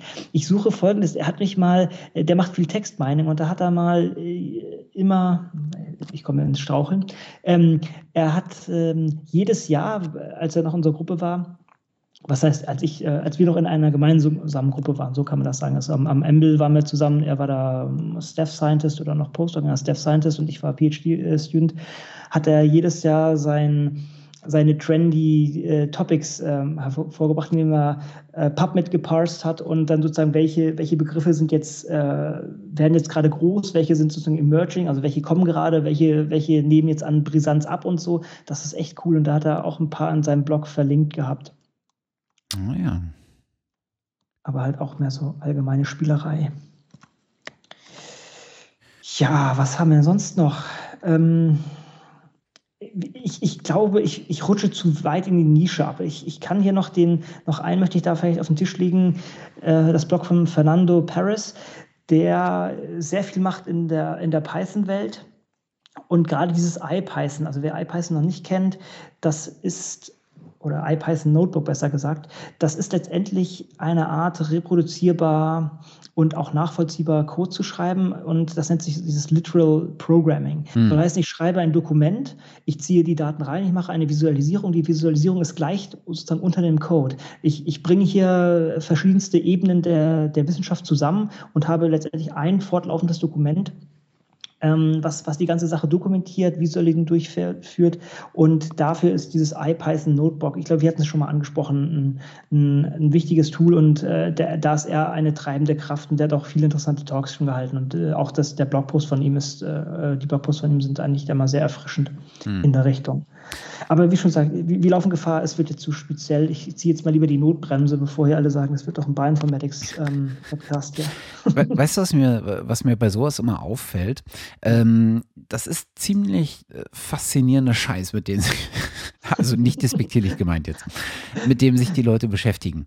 Aber bei den meisten Blogs kommst du einfach nicht mehr hinterher, wenn du es nicht entweder aus, der, aus dem Bereich kommst oder wenn du nicht äh, weißt, wo du anfangen musst. Also was mir bei solchen Blogs immer fehlt, ist, liest die drei Einträge und du weißt im Grunde, worum es geht. Das mhm. müsste so eine Pflichtempfehlung sein, die jeder Blogautor äh, irgendwie am Rande so hat. Äh, liest die drei ein, das kann man ja permanent updaten, ne? Also, aber liest die drei Einträge und du weißt, worüber ich schreibe und du weißt, aus welcher Richtung ich komme. Das wäre total hilfreich. Mhm. Ne? Weil ab dann kannst du, wenn du so eine Ahnung hast, worum es geht und wohin es geht und was so der, der, der, die Schlagrichtung ist, kannst, ab dann kannst du wesentlich genauer lesen und kannst auch mit ein bisschen Verständnis schon dafür lesen. Und das wäre irgendwie ziemlich cool wenn man das als Autor wirklich rauskristallisieren kann. Ja, das stimmt. Ja. Also finde ich, find ich sau schwer. Ja, total. Ja, ist nicht bei allen so einfach wie bei mir. Hm. Ach ja. Oh, by the way, das hatte ich vergessen zu pluggen. Äh, wir, wir, springen ganz, ganz kurz zurück zu dem Podcast. Oh. Ähm, Matthias hatte noch einige andere Projekte am Laufen. Und äh, ja, du wirst es vielleicht nicht am Laufen nennen, aber du hast einige andere Projekte und äh, ich habe kürzlich eine Folge von deinen Collaborative Rockers gehört mit der Psychologin. Das war richtig cool. Das war richtig, richtig cool, fand ich. Also ähm, sozusagen die hm, psychologische Untermauerung, dass Metal ja eigentlich auch positive Sachen hat und entspannend wirken kann und es eigentlich eine nur die Frage des Types ist, wie man diese Musik rezipiert und ja, sie hat einen ersten Ansatz da gefahren, wie man diese Sachen auch wissenschaftlich angehen kann. Fand ich cool. Genau, also die, die Rede ist von äh, Susanne Eichheit, die an der äh, Universität Köln äh, ihre Masterthesis äh, in der Psychologie darüber geschrieben hat, ähm, äh, was sozusagen die psychologischen Determinanten von Heavy Metal sind äh, und vom Heavy Metal Konsum. Und wir sind halt dann öfter mal abgeglitten in so eine, was bedeutet das eigentlich für so ein Machtempfinden und, und so weiter und wie konstituiert sich das und sowas. Das war irgendwie auch eine Folge, wo ich mir danach dachte, oh Gott, hat das eigentlich eine Aussagekraft? also das war schon, das war schon irgendwie sehr krass. Ist das eure normale Zielgruppe eigentlich, die ihr damit angesprochen habt? Oder war das mehr so, also keine Ahnung, ich habe noch keine andere Folge davon gehört, aber das fand ich schon sehr cool. Ja, oder ich meine, ihr habt, auch, ihr habt auch die richtigen Fragen gestellt. Ich fand das auch, auch dieses, okay, was war zuerst da? Erst die Pose oder, oder erst die Musik sozusagen? Ja, ja. Ne? Ja, das ist eigentlich, ich glaube, das ist überhaupt nicht die Zielgruppe von, äh, von Collaborative Rockers, weil da geht es ja eigentlich wirklich um, um, um äh, den Bezug zur äh, metallischen Musik äh, in vielen anderen Bereichen. Ne? Und wir, also da geht es halt manchmal um Literatur, manchmal um Filme, äh, viel halt äh, um, um Musik und um unsere eigene musikalische Prägung. aber wir sind auch in einigen Folgen unterwegs, mal auf dem Segelboot mit so Atmo, wo wir dann hinten auf dem Deck sitzen und über Metal Metal schnacken, während wir irgendwie im Atlantik rumschippern. Dann sind wir irgendwie mal in, in Schottland in Whisky-Distillerien unterwegs auf der Suche nach, der, äh, nach dem äh, wahren Geist äh, des Metal, der natürlich in Stahltanks und nicht in Holztanks äh, ähm, äh, weilt. Also das ist so ein, so ein bunter Mix äh, von, von so Dingen, mit denen wir uns einfach so als Hobby beschäftigen, weil wir einfach Musik beide durchaus was abgewinnen können. Aber du, du, klammerst die Wissenschaft nicht aus, sondern integrierst sie sehr gut. Das, äh ja, ja, also äh, es, es gab auch in einigen, äh, wir hatten äh, mal eine Rubrik, die nannte sich Science Rock. äh, wo es immer mal wieder äh, so, ähm, immer mal wieder um, um äh, Heavy Metal und Science äh, ging. Und dann, äh, es gibt ja diverse, besonders aus der Soziologie, diverse äh, wissenschaftliche Studien, was jetzt das Repertoire zum Beispiel äh, in Wissen, in, in Songs, in Metal-Songs ist, äh, also aus so einer literaturwissenschaftlichen, wie äh, äh, Metal-Leute unter sich miteinander agieren, also aus so einer ähm, sozialpsychologischen Sicht, wer ist der eigentlich der Dominante, wer der Unterliegende, was bedeutet Freundschaft und Support innerhalb dieser Szene. Also da gibt es echt wahnsinnig viel, was man da machen kann und da haben wir halt auch immer so ein bisschen die Wissenschaft mit, reinge, ähm, mit reingenommen. Also, ja. Ist leider ein Projekt, was so ein ganz kleines bisschen eingeschlafen ist, weil viele andere, auch Podcast-Projekte, da noch ein bisschen davor stehen, aber naja. kommt Zeit, kommt Podcast. Genau, genau, genau. Mhm. Ja, Oh, was mir auch eingefallen ist, noch ein Twitter-Account, also der ähm, ähm, Ross Mounts, der ist, der ist, glaube ich, einer, der am meisten Sachen für mich rauskriegt, fällt mir gerade ein. Ja, der ähm, ist, ich weiß nicht, wann der schläft, der Mann. Ne? Das ist echt verrückt. unfassbar. Und wenn ich dann immer lese, ich glaube, der beschäftigt sich auch gerade viel mit Datenverarbeitung. Äh, äh, und dann äh, lese ich dann immer so, oh, endlich, gerade wieder 50.000 Datensätze durchwühlt. Und ich so, meine Güte, was ist das? Was machst du denn? Der, mit dem, mit dem habe ich auch auf dem, also dieser OKConf äh, 2011 war, war sehr reichhaltig. Da war der auch, mit dem habe ich mich da auch unterhalten. Das ist, der kommt ja mehr so aus der ähm, Evolutionar, äh, wie heißt das, äh, Evolutionsbiologie. Genau, genau. Ja. Ist auch äh, einer Penton. der früheren Penton Fellows. Genau. Äh, ich glaube vor an, einem Jahr, anderthalb Jahren. Mhm. Nee, ich glaube in der letzten Runde war er, genau. Oh, das ist interessant. Der hat hier sein Orchid in, in, in seinem Twitter-Account äh, angegeben, seine Orchid-ID. Okay, wie auch immer, muss man mal, noch mal nachhaken. Aber ich denke, das ist, also wenn jemand viel Zeit hat, einfach ihm folgen und alles lesen, was er gelesen hat, dann ist man ziemlich, äh, ziemlich gut dabei. Also ich muss da hart selektieren. Was war sein, sein Twitter-Handle? Ross M? Nee, ne? R, Mounts? Ja, so. Mhm. so, genau. Ah ja, genau. Ähm, wir waren bei Blogs und Co. Genau. genau. Ah ja, gut, ich habe sogar das, das äh, Software-Karten für die Blog reingetan. Das können wir jetzt natürlich abhaken. Das haben wir grob erklärt, worum es da geht. Was halt auch halt diese ganze offen, offene Sache auch mit, mit, mit abhakt. Ich, ich, ich glaube, dass es es macht nicht viel Sinn, da noch, noch sehr viel mehr reinzuschmeißen, oder? Was meinst du? Hast du noch große, große Sachen auf dem Radar, die man da jetzt äh, reingeben könnte? Ich meine, ah, ah, mir fällt doch, mir fallen jetzt nur Leute auf Twitter ein, sozusagen. Ähm, ja, Cameron Naylor natürlich noch, ne? Cameron Naylor wäre auch noch ein, ein wichtiger ähm, Protagonist in der ganzen Szene und der auch relativ viel dann abwirft. Ja, ähm, äh, bei dem ich übrigens letztens äh, extrem dankbar gewesen bin, äh, weil ich äh, äh schreibe, ist ja kein Geheimnis. Ich äh, muss ja, nachdem ich jetzt irgendwie 14 Jahre neben dem Beruf versucht habe zu studieren, muss ich ja auch irgendwann mal fertig werden und bereite gerade meine Abschlussarbeit vor, die noch zum Glück noch eine Magisterarbeit werden wird und noch kein Master sein wird.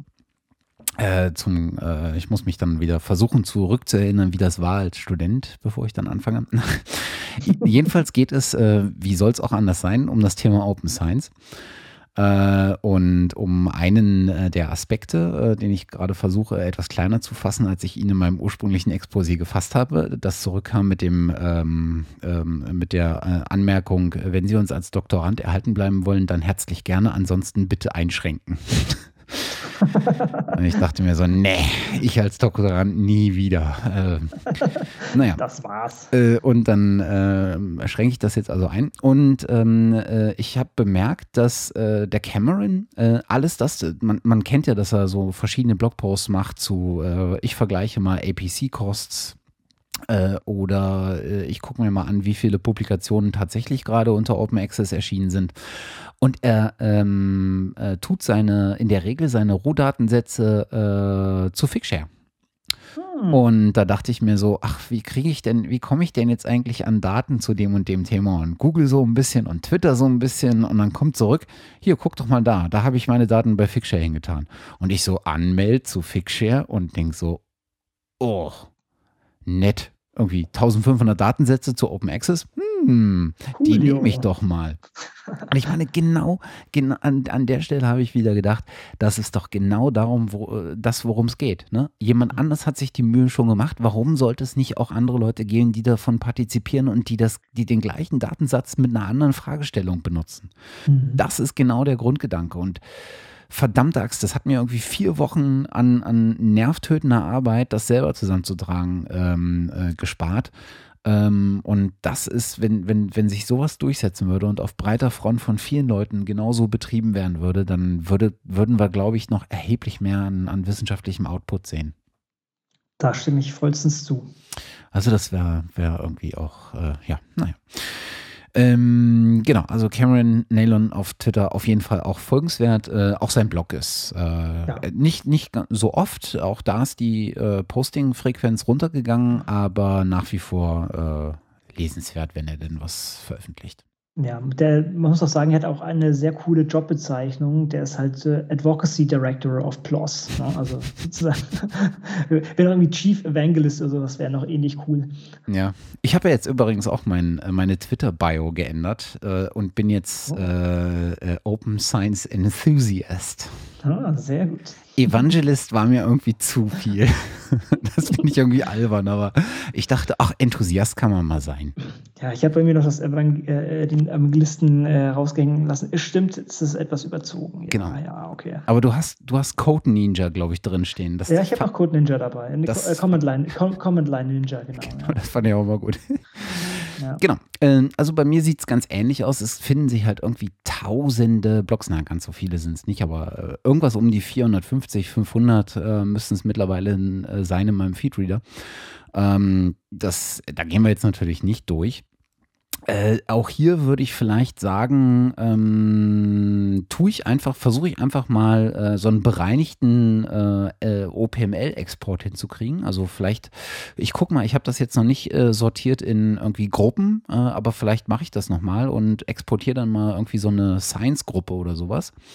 Ähm, dann findet man da alle, ähm, alle abonnierten Feeds ähm, drin.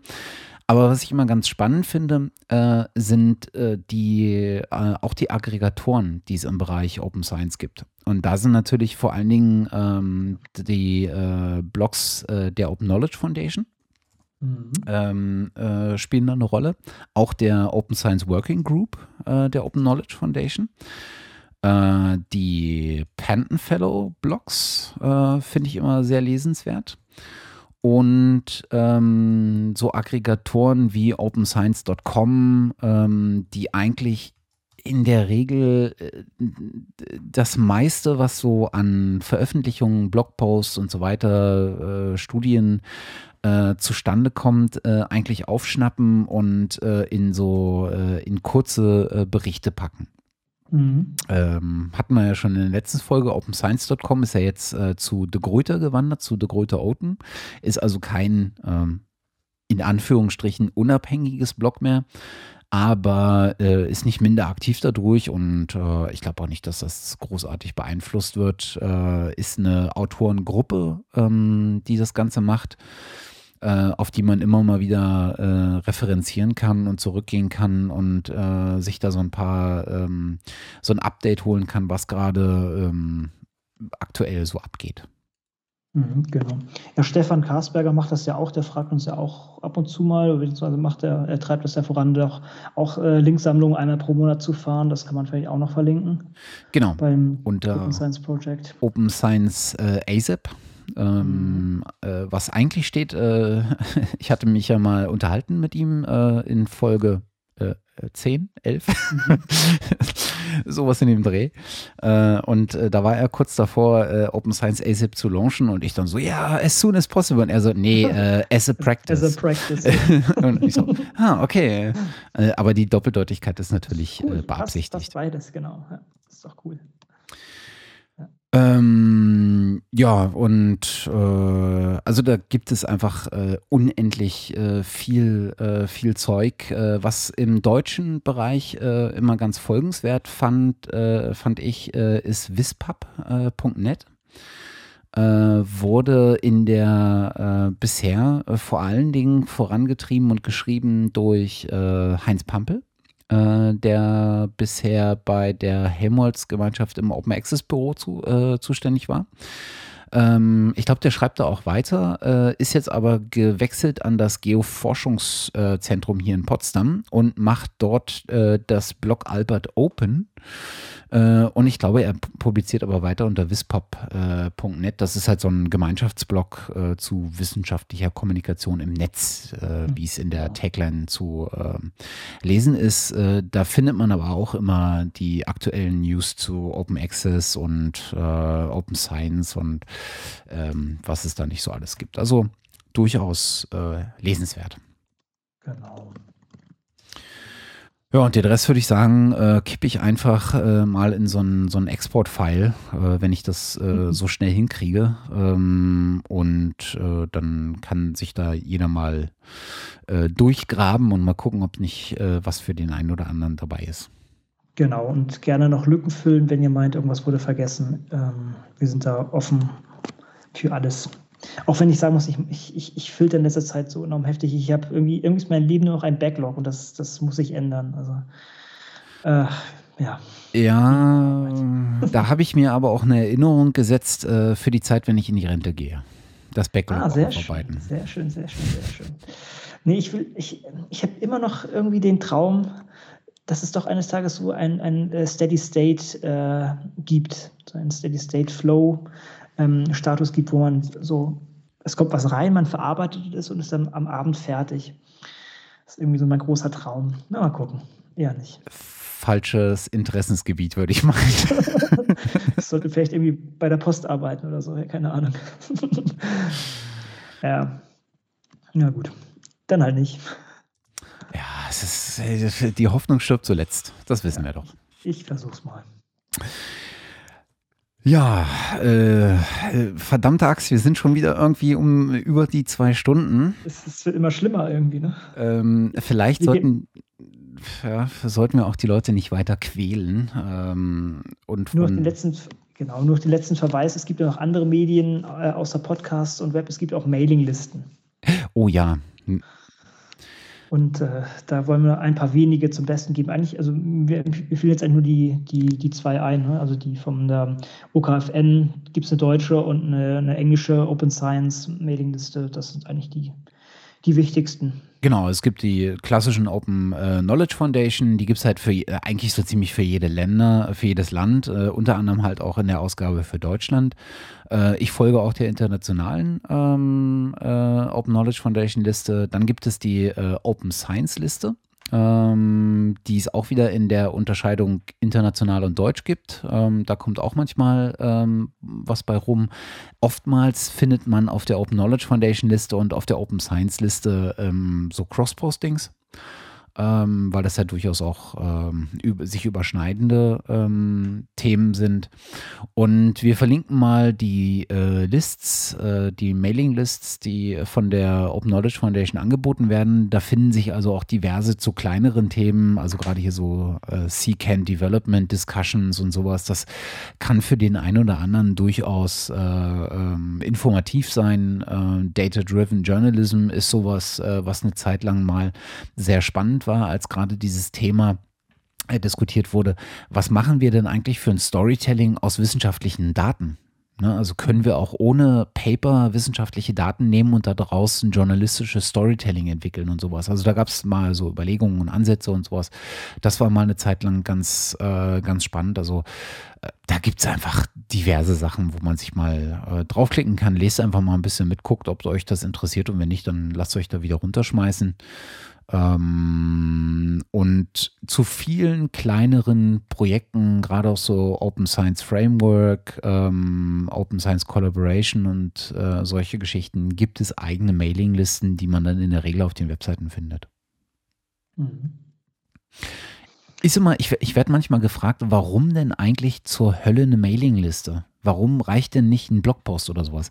Und dann denke ich jedes Mal so, hm, ist ja schon richtig, um mal so er Ergebnisse äh, zu äh, mitzukriegen oder so, oder so Zwischenstände ist halt so ein Blog irgendwie ganz gut oder so ein Newsletter.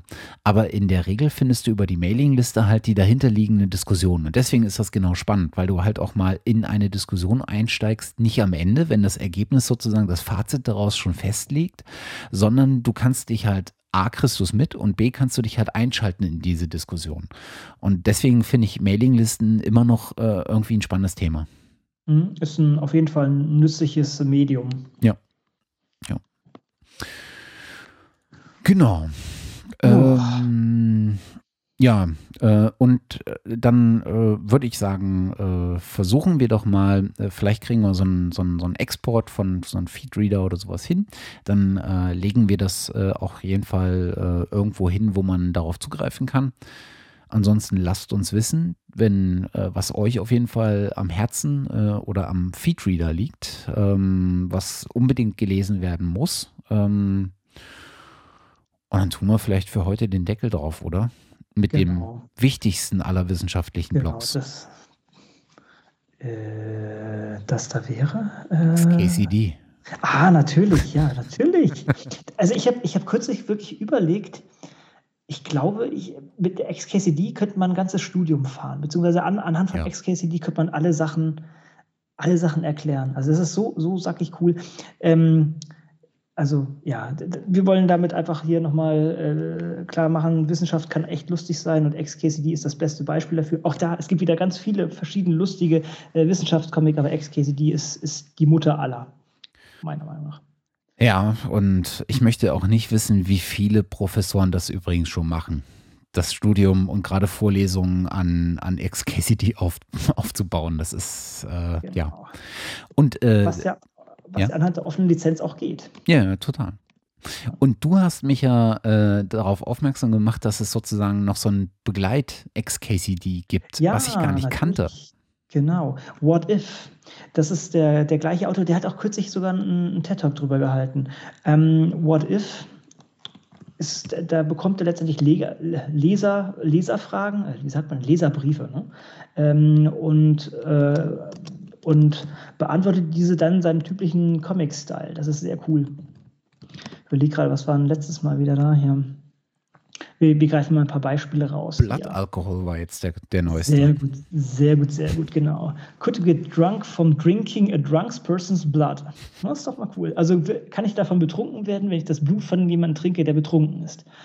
Und dann rechnet er das halt immer so durch. Das ist, das ist einfach, einfach echt cool. Das ist, äh, bringt die Wissenschaft, denke ich, auch wieder, also zumindest näher an die Leute ran. Ja, also man muss, man muss sagen, der, ähm, der gute, äh, ach, wie heißt er denn, der dahinter steht? Randall Monroe, genau. Mhm. Der hat, A, hat er echt ein Zeichentalent. Und da, damit meine ich gar nicht so sehr seine Stiftführung, sondern er hat ein absolutes Talent dafür, abstrakte Dinge in einen Comic zu gießen. Und da kommen manchmal echt krasse Dinge bei raus. Ich kann mich daran erinnern, dieses, dieses, wo du endlos scrollen konntest. Äh, mit so ja, einer genau, was immer weiterging, ja. Unterwelt ja, und sowas. Genau, ja, Unfassbar. Und ich habe ihn mal auf einem Talk gesehen, da meinte er so, ähm, ach ja, hier ist gerade irgendwie äh, die Linux-Con oder sowas. Ich habe übrigens gerade mal eine äh, Kommandozeilen-Linux-Version von XKCD gemacht und äh, rief das dann äh, live auf. Das war dann irgendwie unter unix.xkcd.com oder linux.xkcd.com zu erreichen. Geil. Unfassbar. Unfassbar. Und du denkst, du sitzt davor und denkst dir so, wie zur Hölle macht der Mann das? Es ist, also ich muss nochmal nachgucken. Äh, äh wie es ist uni.xkcd.com. Ah.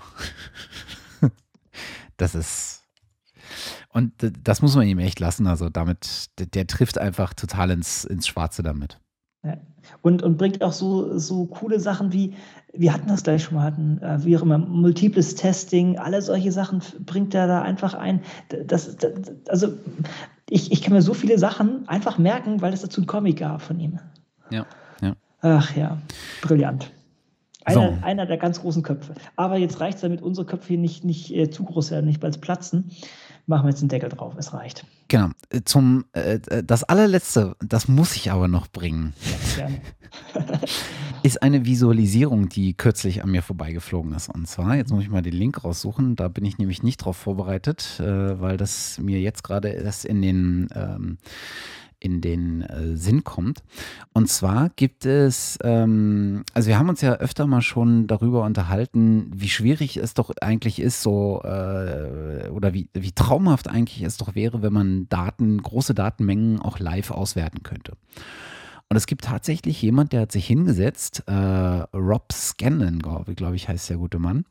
Äh, der hat sich hingesetzt und hat mal Visualisierung für Wikipedia, Live-Visualisierung für Wikipedia und für ähm, äh, GitHub gebaut. Und hat das in eine Webseite gegossen, die so aussieht, äh, wie äh, der Boardroom, äh, diese Boardroom-Sequenz bei ähm, äh, Tron. Und wenn du dich da einloggst, siehst du diese Boardroom Visualization und du siehst den blinkenden Cursor. Mhm. Und wenn du da mal. Oh, ich kann tippen. Genau, wenn du da mal eingibst. Cool, LS geht. Wenn du da mal eingibst CD GitHub